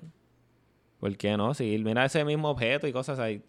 Es la intriga. Yo, bueno, hay nivel de conformismo que uno también, yo entiendo que he escuchado muchos físicos como que disfruta ya lo que tenemos y que todo ha su orden y paz y las cosas, ¿entiendes? Porque, eh, pero yo veo que hay una proyección más allá. Como que, ¿por qué no? ¿Por qué no ir a la luna, ir a Marte, saber lo que hay? Una mierda, lo que sea, o que se pueda ir. No sé, en verdad. Por eso, en un momento quise ser astronauta. A mí me gustaba el Hay muchas espacio. cosas que han hablado. Dicen Pero que la- el espacio es de embuste, cabrón. A mí, ah, is fake. Eso lo han dicho muchas veces, cabrón. Pero, Como la película está de Jim Carrey, que es como pero una no burbujita. creo, cabrón, en verdad que no sean tan locos de decir que... De hacer- Hacho, es que las estrellas han dictado las civilizaciones y todo. ¿Entiendes? La- las fucking pirámides las hicieron para que las observar estrellas, las estrellas. están debajo, debajo de agua. Por eso es que se ven así. Como que si estuvieran brillando, como si a- arriba es agua. Por eso fue que cuando dice en la Biblia que se abrió the gates of heaven, de- de- cayó agua y se ahogó todo el mundo, qué sé yo, por el arca de Noel. Pues supuestamente ahí arriba es agua, cabrón. Diablo, the conspiracy of the conspiracy. Yeah, That's crazy. No, viste, eso es lo que dice. No estoy diciendo que No, eso no, es lo que de yo pienso, de pero... una, de una. I'm not crazy. Todo loco. No, no, no. Era, este, No, pero nada, whatever. Cada cual que invierta su tiempo en lo que quiere. loco. Exacto. Después que no jodas a los demás. Pero has visto ese anuncio. Es un, como que hicieron un anuncio, yo no sé ni para qué era, pero hicieron un anuncio de que un tipo estaba metido en un globo y está cogiendo para el espacio Ajá. y cuando llega se mete como que para dentro del agua. En alguna loquera. No, obligado, loco. Todo es posible, en verdad.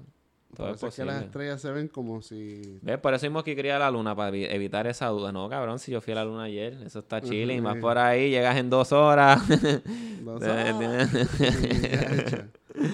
No, no. Estaría, pero estaría cabrón ir a la luna, en verdad. Estaría gufiado como que a tener giras para la luna o para la luna, que es cierto, para así. Si de repente los Sí, raves, los raves más hijos de puta son en la luna, loco. Va ahí. allá, ¿Entiendes? Están no eh, todo el no mundo, un chorro de jevas ahí. Si los últimos rockets que han tirado, they fail. Como que no. Sí, Elon Musk se le explotó uno el otro día, pero Elon Musk se le explotó porque él está re- eh, eh, volviendo a traerlo. No, no, no, no, el Rocket solo.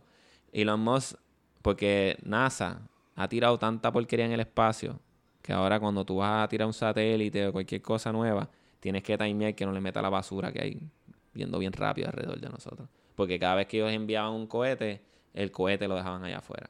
¿Sabes? Elon Musk ahora está el, cohete volviendo a aterrizarlo. O sea, lo que se suelta es la cápsula de, la, de, los, de los astronautas. Y entonces aterrizando se viene como que ahí. como cogió como un ángulo raro y explotó ahí en la, en la base. Pero obviamente eso. Apolo fue peor, que explotó con todo el mundo adentro. No me acuerdo cuál Apolo fue esa. Eso está cabrón. Sí. Tú ahí viendo a tu familia Colombia. va, ¡boom! y explote la nave. Una base mismo. Eso, es que eso eh, no sabe, no saben mucho esa tecnología de los cohetes, no sabemos eso, es verdad. No, eso, tienen que. Eh, eh, Joe Rogan dice que there's eh, the, the people who ever make rockets never get in rockets. Como que los lo que son tan inteligentes para hacer los cohetes nunca se montan. ¿Por qué ellos no se montan? Porque ellos saben que, mira, puede que sí o puede que no.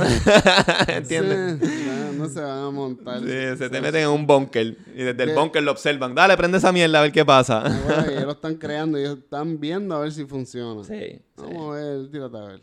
Vamos a ver. No. Ah, bo. No, pero si es algo que ya más de mil personas han viajado más de mil veces y todo está bien, pues yo me tiro. sí, tú no vas a ser conejito de India todavía en la primera ronda. ahí, no, no, no. De una, gordo. no. no. Ya, yo decí- decían que íbamos a estar como los a ser- En verdad hay tecnología, pero vamos a suponer los teléfonos. Siempre que sale, vamos a suponer, este es el último teléfono, ¿verdad? El iPhone 12. Es la misma mierda. No hay nada diferente, solo que la cámara es más cabrona. Exacto. That's it. Pero eso es bueno que tú por lo menos reconozcas eso. Porque el jefe mío él tiene acciones y todo con Apple. Él es freak. Él se pone a ver cada vez que están anunciando productos nuevos. Y él mismo como que dijo, diablo, me lo compré en verdad por antojado. Porque en verdad no ha cambiado mucho. Un poquito más rápido, él dice en su perspectiva. Sí. Sí, es más, va a ser Pero- más rápido y todo eso, pero... yo pienso que estamos en un tipo de plato ya. En cuestión de eso, de los celulares, y eso ya como que much better than... Cabrón, ¿qué más tú quieres? Que te haga una piña colada del jodido celular, tú sabes. ¿entiendes? Como que no... no sé, como que en esa área no he Sí, hay que innovar en otras cosas ya, loco. el celular viene y dice, bueno, las piñas coladas, by the way, están, está el negocio. Puedo mandar un Uber a que te lo traiga ahora mismo. Ajá, ya es lo que falta de una. Lo, lo leyó. Ahora mismo nosotros vacilando y el celular cabrón. ¿Cómo es? Ah, me están tripeando. No, y, cha- y chequéate. Mira, llegó un cuando, Uber. Cuando me meto a Facebook ahora ya hay un ad de piña colada. de una. Ya, o piñas La coladas, Torre ya, China ahí en O San Juan. está cabrón. Es que es verdad. En verdad, no, ya- tiene que haber alguien escuchándonos ahora mismo. Eh, está. Obligado como... Como el público que nos está escuchando ahora mismo. Yo vi la entrevista esa con Joe Rogan y, y Snowden. ¿Sabes quién es Snowden? El trabajo en algo federal, algo así. ¿Tú, sabes quién es? Que haber alguien escuchándonos ahora mismo. Qué huevo puta. Oye, Ahora esto se fue. Para mí esto se fue bien lejos, ¿viste? Entonces. Para mí esto se fue bien lejos, cabrón. oye, Corta, corta, corta. ¿en serio? Tiene que haber alguien escuchándonos ahora mismo, cabrón. El vecino tuyo que quiere la ayuda en una cosa. Esperando que termine. Mira, este cabrón que me ayude ¿Qué pasó ya. el hombre? ¿Qué, qué, qué te dijo? Que la ayudamos, loco. ¿Qué te dijo el hombre? Ah, ¿el vecino? Eh. Ah, no, no, quería que este... Estábamos líos por el partido también. Ah, sí, como... De hecho, es que Santo Domingo nos tiene, papi, ya. ¿Qué? Ah, sí, Santo Domingo le ganó a Puerto Rico. De nuevo, cabrón. ¡Eh! Está cabrón. A centroamericano. La lucha constante. No, eh, la Serie Caribe, creo que Serie. Caribe. Serie Caribe. Pero ese es los criollos de Cagua. ¿Tú sabes lo que es? Eso es, eh, yo, yo aprendí esto recién. Yo, en el béisbol lo veo así. Y Team Rubio, obviamente me pinté el pelo rubio igual que se joda. Eso estuvo cabrón. Pero eh, eh, supuestamente de cada país el equipo que ganó la selección local. ¿Entiendes? So que los criollos de Cagua fueron los que ganaron en la AA. Y eh, tienes eh, opción, yo creo, de 5 o 6 refuerzos de poner. No sé si los refuerzos pueden venir de afuera o si tienen que ser de la misma selección, esa parte ahí. Pero nada, que se joda, loco. Mejor segundo que último, cabrón. que, se, que se fue el primer día ya, los barrieron, ¿no? Estamos ahí, en el- fíjate eso sí, en béisbol siempre, en el boxeo hemos estado siempre ahí, musicalmente, ahorita estuvimos hablando. Puerto Rico está cabrón, esto es 100 por 35, brother. Esto es chiquito, un cojones. Si nosotros fuéramos como Santo Domingo, fuéramos como, qué sé yo, como un estado como Nueva York o algo así. Nacho, no, esto fuera una loquera. Puerto Rico, Si fuera más grande, tú dices. Que es como un site de Nueva York o fl- site de Florida, algo así. Sí, sí, sí, sí, sí. Por- así de grande, todos esos puertorriqueños y muchachos. Sería una loquera. Imagínate Brasil en Puerto Rico, que los de Brasil. Tú sabes-. Tú sabes, cuando he ido a Latinoamérica a ser fiel, que me he topado con un par de brasileños, se llevan cabrón con uno por eso mismo. Dicen, ah, ustedes tienen como que la vibra de nosotros así. Estoy loco para Brasil. Quiero falo portugués un poquito. tengo, tengo amistades y el brasileño, si tú lo lees, es bastante escrito como el español. Sí, más o menos. yo tenía Y tú puedes hablar en, español y te van a entender. Tienes que hablar lento y ellos te entienden. Y tú los puedes entender a ellos después de un tiempo también. Pero no es tan fluido como una conversación que estamos teniendo nosotros ahora mismo. Pero ya hecho sí, Brasil. Ahora mismo, mi surfer favorito, eh, Gabriel Medina, es brasileño. Y tienen un montón más. Está Ítalo Ferreira, que ganó la- el año pasado el World Champion. También está Felipe Toledo, que es un, es un cojón de aerial. Tú sabes, Brasil ahora mismo en el surfing a nivel mundial está, está bien duro. Ha estado, lleva añitos ya, pero está como que yo diría que en su pico. Y ahí hacen unos festivales, los carnavales, todo eso yo creo que allá es obligado. Eso tiene que estar cabrón, todas esas mujeres ahí en gistro, porque ellas no creen en más nada. Hasta los hombres tienen gistro. sí, porque cuando hicieron, hacen el contest, tú ves todos los hombres en bikini o hot pan, es súper normal, no es como que aquí tú te pones eso y vas a Ocean Park, tienes que tener cuidado si no. No, tú te tiras fotos así, cabrón. Bueno, pero son trabajos, acuérdate, si un diseñador me va a pagar por eso, porque no, ¿entiendes? Si yo te pago 100 pesos para tirarte foto en calzoncillo. Cacho, Martín. Ni, ni lo pensó, ¿viste? No Cabrón. dijo, espérate, ¿dónde va a ser? ¿Para dónde van Yo- estas yo voy a fotos? trabajar ahora en el Aunque sean para por 100 romperte, pesos. te rompo el culo.com. No, no, no. no, no. Pero que yo voy a, Ahí no, ¿verdad? Tienes que saber los términos. yo voy a trabajar por 100 pesos ahora, so... Puedo, puedo intercambiar. Coño, loco, foto. habla de eso de la industria, ¿verdad? El cambio. ¿Ya tú llevas cuántos años en la industria del cannabis? Ah, este, yo estaba, yo estaba hablando de food truck porque tengo un parte de food truck. Ah, no va. eh, ah, tripleta. También. Ah, volviste a hacer tripleta. Exacto, No sabía que volviste para tripleta. El eh, chiste ese tú siempre que. Dale, le ofrecí una tripleta. Y- yo no iba a pelear con él. No, Sacha, no, ni para el carajo. Está grande. Está haciendo tripleta, va a bajar los monchis. Pues por 100 pesos, voy a trabajar por 100 pesos haciendo tripleta que si trabajo por, Fotito. por foto y de relax. 100 pesos, ya. Fue, esa fue la ver. conclusión que yo llegué. Por eso de, repente terminé en Asia en un bikini así.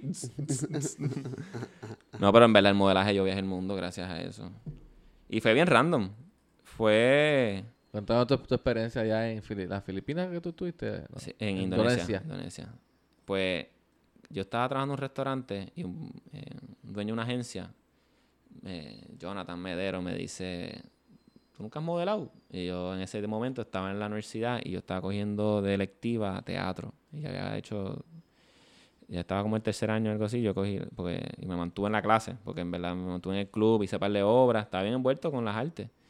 Y encima de eso, pues estaba estudiando biología, trabajaba allí, y él me dijo eso, y yo, pero está bien, pues vamos a intentarlo, a ver qué carajo pasa. Y él me conectó con Melvin Román, que tenía cromo para eso, y entre él y el otro me terminé en Santo Domingo Fashion Week, hice aquí eh, los, Fashion Week de Puerto Rico, y entonces empecé a hacer mucho shooting, hice muchas cosas de gratis en el principio, hacer mi nombre, coger, bacho desesperado, hacía de todo. Y eh, hice un par de cosas, y ya cuando como tenía mi nombre, pues ahí uno puede exigir un poco más, ¿entiendes? Y eh, en un momento de un show que yo me había jodido las rodillas jugando baloncesto, fui como que a ver a par de amistades y me topé con Miguel Delis, que él tiene un montón de organizaciones de Mister, y me quería que yo compitiera. Ay, quiero que tú compitas, que tú compitas. Y yo tenía las rodillas lastimadas, yo estaba como, no estaba, o sea, no me sentía como que no estaba entrenando ni nada, o sea, que no estaba, estaba descansando y no quería. Y él, sí, dale, mete, mete, mete. Al fin y al cabo me convenció y mi mamá cuando yo vi que el premio era viajar el mundo, porque él te, él te lleva a viajar a par de sitios. Y entonces yo llegué, yo creo que fue tercer lugar. Y desde sexto para arriba todo el mundo iba a viajar. Y a mí me dieron el título de Mr. Manhunt, esa competencia no se dio. Después él me puso de reemplazo para otra que fue en Corea, en Seúl. Y fui para allá a ser Mr. International. Entonces volví bien mordido porque llegué 13 de como 40 países, que supuestamente eso es bueno, pero los otros que estaban a mí no eran como que ni, ¿sabes? No eran... En mi mente yo era el mejor, ¿entiendes? Y cuando no ganas, pues te sale un sabor amargo, pero ya ahí tú ves los intereses, ves la mafia, te ves que este ganó porque este le dio chavos para hacer el show, este es el panita que siempre le da la ropa. ¿Sabes? Una mafia, los concursos no son tan legit como tú crees, loco. Hay, hay fucking intereses. Porque también hay que pensar, acuérdate, con esta persona tú vas a bregar un año después. Y entonces yo volví mordido y dije, no quiero más nada. No quiero ya, me voy a quitar el modelaje, enfocarme en el negocio que estaba. Y entonces en ese momento me volvieron a hacer otra invitación para Mr. Universal Ambassador, que se fue en Indonesia. Y es como que yo no quería. No quería, yo no quería. Y mi mamá me dijo, cabrón, ¿qué carajo te pasa? Montate en un avión, vas para Indonesia, todo pago. Y yo, pues olvídate, vamos para allá. Y fui para allá y gané. Y entonces ese era el primer concurso que esa organización hacía. Pero esa organización fue hecha de un montón de muchachos que estaban ayudando en todas las otras organizaciones. So, tenían su nombre, su credibilidad. Y eh, ellos querían hacer algo diferente, estilo Miss Universe, y querían como que empower al ganador. So, yo viví un año allá. Entonces me llevaban a Tailandia, a Singapur, a Malasia, a Filipinas, y hacía shooting, hacía entrevistas. de lo que lo sabes, me llevaban a, a pasear, me llevaban a templos. Yo siempre decía, mira, llévame a templos, a playa. Pues rápido me querían meter en un mall. Y yo como que no, no me metas en un mall, loco, llévame para templos, playa. Yo soy súper diferente porque... eh, que es algo que me decía él, dice, I need to be more prince. Y yo como que es que yo no soy come mierda, lo que yo soy chino, ¿sabes? ¿Y Yo- qué, cabrón? ¿Qué cojones? pero entonces yo le decía, vamos, a- vamos para el orfanatorio. Yo fui a para el orfanatorio. Porque como hay barrera verbal, es difícil yo hablar con gente de mi edad y lo que sea. So, yo dije, mira, llama a los niños porque los niños no tienen esa barrera de, de comunicación, es energía ya. Ajá. Loco, yo cogía a los nenes nada más y los ponía con el bíceps y los cargaba así como si estuviera haciendo un, un curl. Y los nenes, ¡cuá, cuá! Y los cogía y los tiraba en el aire así, mano. Y, y ver esos nenes sonreír, eso, eso me llenaba mucho. Eso me llenaba mucho. Aunque fuera por ese momento, loco, porque unas condiciones. Yo fui a un sitio en Bacasa, Eso es al lado de la Yakarta. Y es, loco, es una familia de, de, de farmers, de granjeros, de obreros que trabajaban la tierra y vendían sus cosechas. Entonces un día vino el gobierno por Pepe Cojones y les compró el terreno y lo hizo un vertedero. Y estas familias no tenían dónde ir y se establecieron alrededor del vertedero, loco. Y cuando tú llegas la peste, las moscas, de repente nos llevan a este sitio que era como un gazebito ahí, y vamos a hacer charades con ellos, que es como que pantomima, ellos tienen que adivinar, y vamos a enseñarle palabras. Y par de cosas así era la dinámica que me dijo cuando escuché. Y entonces, cuando llegué ahí, ver la sonrisa de esos nenes, loco, en las condiciones que estaban viviendo, pff, papito, agradeces tu vida 20 mil veces. ¿Entiendes? Yo, yo jodí con esos nenes tanto. Hacho, de, hacho, me pongo emocional y todo, porque después al final, loco, ellos nos tocaron música con la basura, loco. Con diferentes drones y latas, una percusión, papi. Bueno, yo tengo unos videos yo bailando con ellos. Eso fue una experiencia, mano, que de toda la joda que tuve, porque también me van a discoteca y eso. Hacho, eso es de las top que yo dije, mano, en verdad yo estoy bendecido. El problema que yo tengo no, no existe, no existe, loco. Pues esa gente tiene que viajar, loco. Viajar, coger perspectiva. Te ayuda, te ayuda, loco. Esa es la mejor universidad. Y, y obviamente antes de todo este viaje ya yo he visto en Latinoamérica otras cosas. Pero ese fue bien impactante, mano. Porque eran niños, ¿entiendes? Casi siempre en Latinoamérica, como hablo español, yo puedo hablar con gente de 18, 20 años que están jodidos y cosas. O sea, yo cuando fui a El Salvador, que está la Mara Salvatrucha, yo conocí un chamaco a mi edad que tenía una cicatriz en el cuello aquí. Fue porque cruzó de un bloque a otro bloque cuando chamaquito. Y, para en otro recordarle a él, no lo mataron, porque o sea, el tipo era un, un- carnicero, fileteaba personas, porque él sabe qué es hacerte en la yugular, me señalé. Porque cruzó de una calle a otra calle, porque ella- eh, la Mara Salvatrucha es una ganga Sí. de las más grandes en el mundo. Y entonces esa ganga se estableció de salvadoreños que estaban entrando a Los Ángeles eh, ilegalmente y participaban con las gangas de allá. Y entonces los deportaron. Y cuando los deportaron para allá, se deportaron con el conocimiento de las gangas de acá. Y la Mara llegó un momento que era el nivel del gobierno que tenían representación y todo. Tú veías la- las conferencias de prensa y tipos con la cara tatuada, las prendas así, dialogando las situaciones que se van a hacer con esto y lo otro.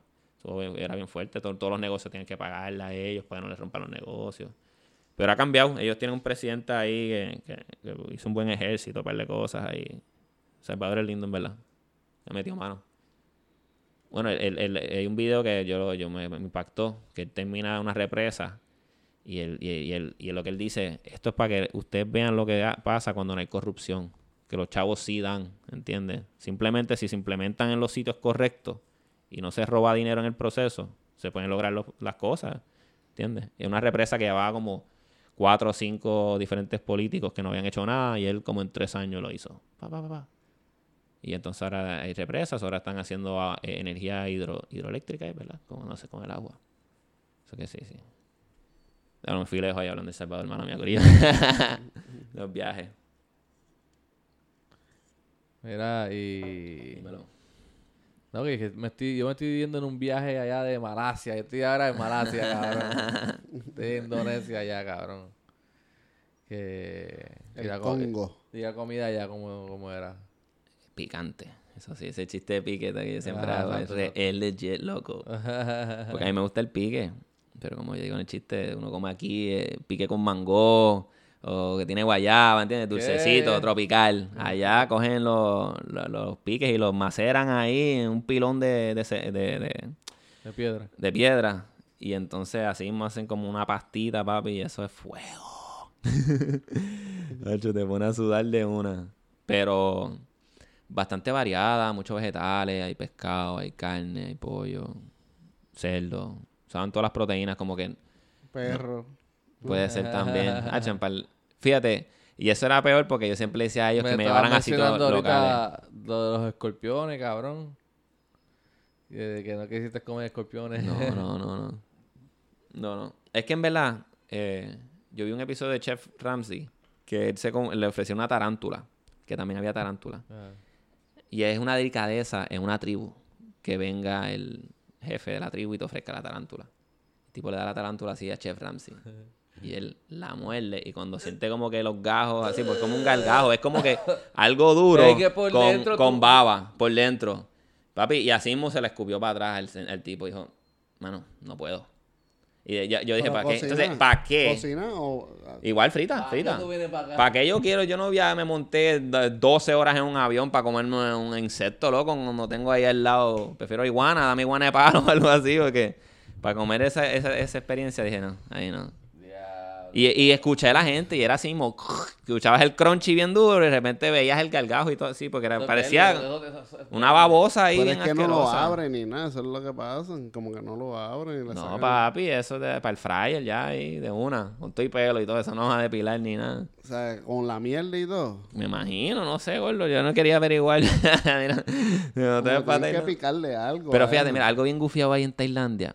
Eh, Cows and Row, creo que se llama, loco. Yo nunca había visto tanto plagio. Chinatown en esteroide, loco.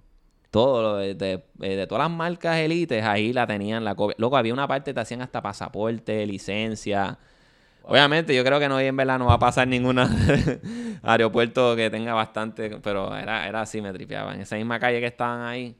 Entonces Sí, también tú que, te vienes que a ver. esas ID las usan pa- pa- por ahí para cambiar cheque. Será, loco, yo no sé, porque para frontear, no sé, para crearle, el- coger a alguien de, de bobo. Hay que empezar que Tanto, no- va a hacer un pasaporte americano y cuando llega al aeropuerto deportado o, o preso. El tipo ya vendió el pasaporte, olvídate que, te- que tú vas a reclamar, llamarlo de la cárcel. Cabrón. sí, ese. Cabrón. Mira, y entonces, pues sí. Mira, que ¿cuánto llevamos de tiempo? ¿Estamos bien o...? Ya llegamos más de lo que va. Ah, pues, no sé, si quieres terminar porque ¿Verdad? tienes que Estamos trabajar o... Y, la- y, la- y- y el pasto como... Bueno, nos tiene aquí hablando dos horas casi. No sé, estaba... bueno, Está bueno, en verdad. Gracias, en verdad, eh, por el, el, el... ¿Cómo es? Sí, el contenido de esto está cabrón, en verdad. Está bueno, está bueno. Una Sí, vez pero- que yo recorte y, lo pegue. Pero está bueno, gracias, gracias por venir y nada. Esperemos otra vez hacer, ya mismo viene un stand-up de Titito, creo que Bueno, la me imagino semana- que lo van a poner los- en dos semanas, una semana. Pero donde, al aire libre allá en el parque Exacto, lo hicimos. como hicimos aquella vez. Coño, a ver si puedo hacer con el trabajo, mano. Sí, seguro. Porque ahora sí. Eh, pero anyway, sí, dale, mano. En verdad estoy, estoy loco por hacer el show. Ese que hicimos al aire libre estuvo bien rico. Estuvo bien bueno. Ese estuvo bien bueno, mano. La gente, ese, ese Yo lo- me sentía como el Dave Chappelle así, 18-15 igual, como que- 8-15, perdón. Estaba ahí la gente de Comedy Pips grabando como, como si fuera un podcast a la misma vez. so, eh, lo pueden escuchar por Comedy Pips. Y nada, mi gente, es todo, es todo por ahí. Está bien, gracias. Eh, me pueden buscar en las redes. eh, Exactamente. eh, Cristian Daniel, alias Chris Believe. Nunca pares de creer en lo, lo que quieres lograr. Me buscar en Instagram, YouTube, Snapchat, Twitter. Lo estoy abriendo ahora. Y nada, más contenido para este año. Buenas vibras para todo el mundo. Y gracias por la invitación, boys. Sigan metiéndole en verdad. Duro, duro. Nada, Corillo, nos veremos en la próxima. Supu.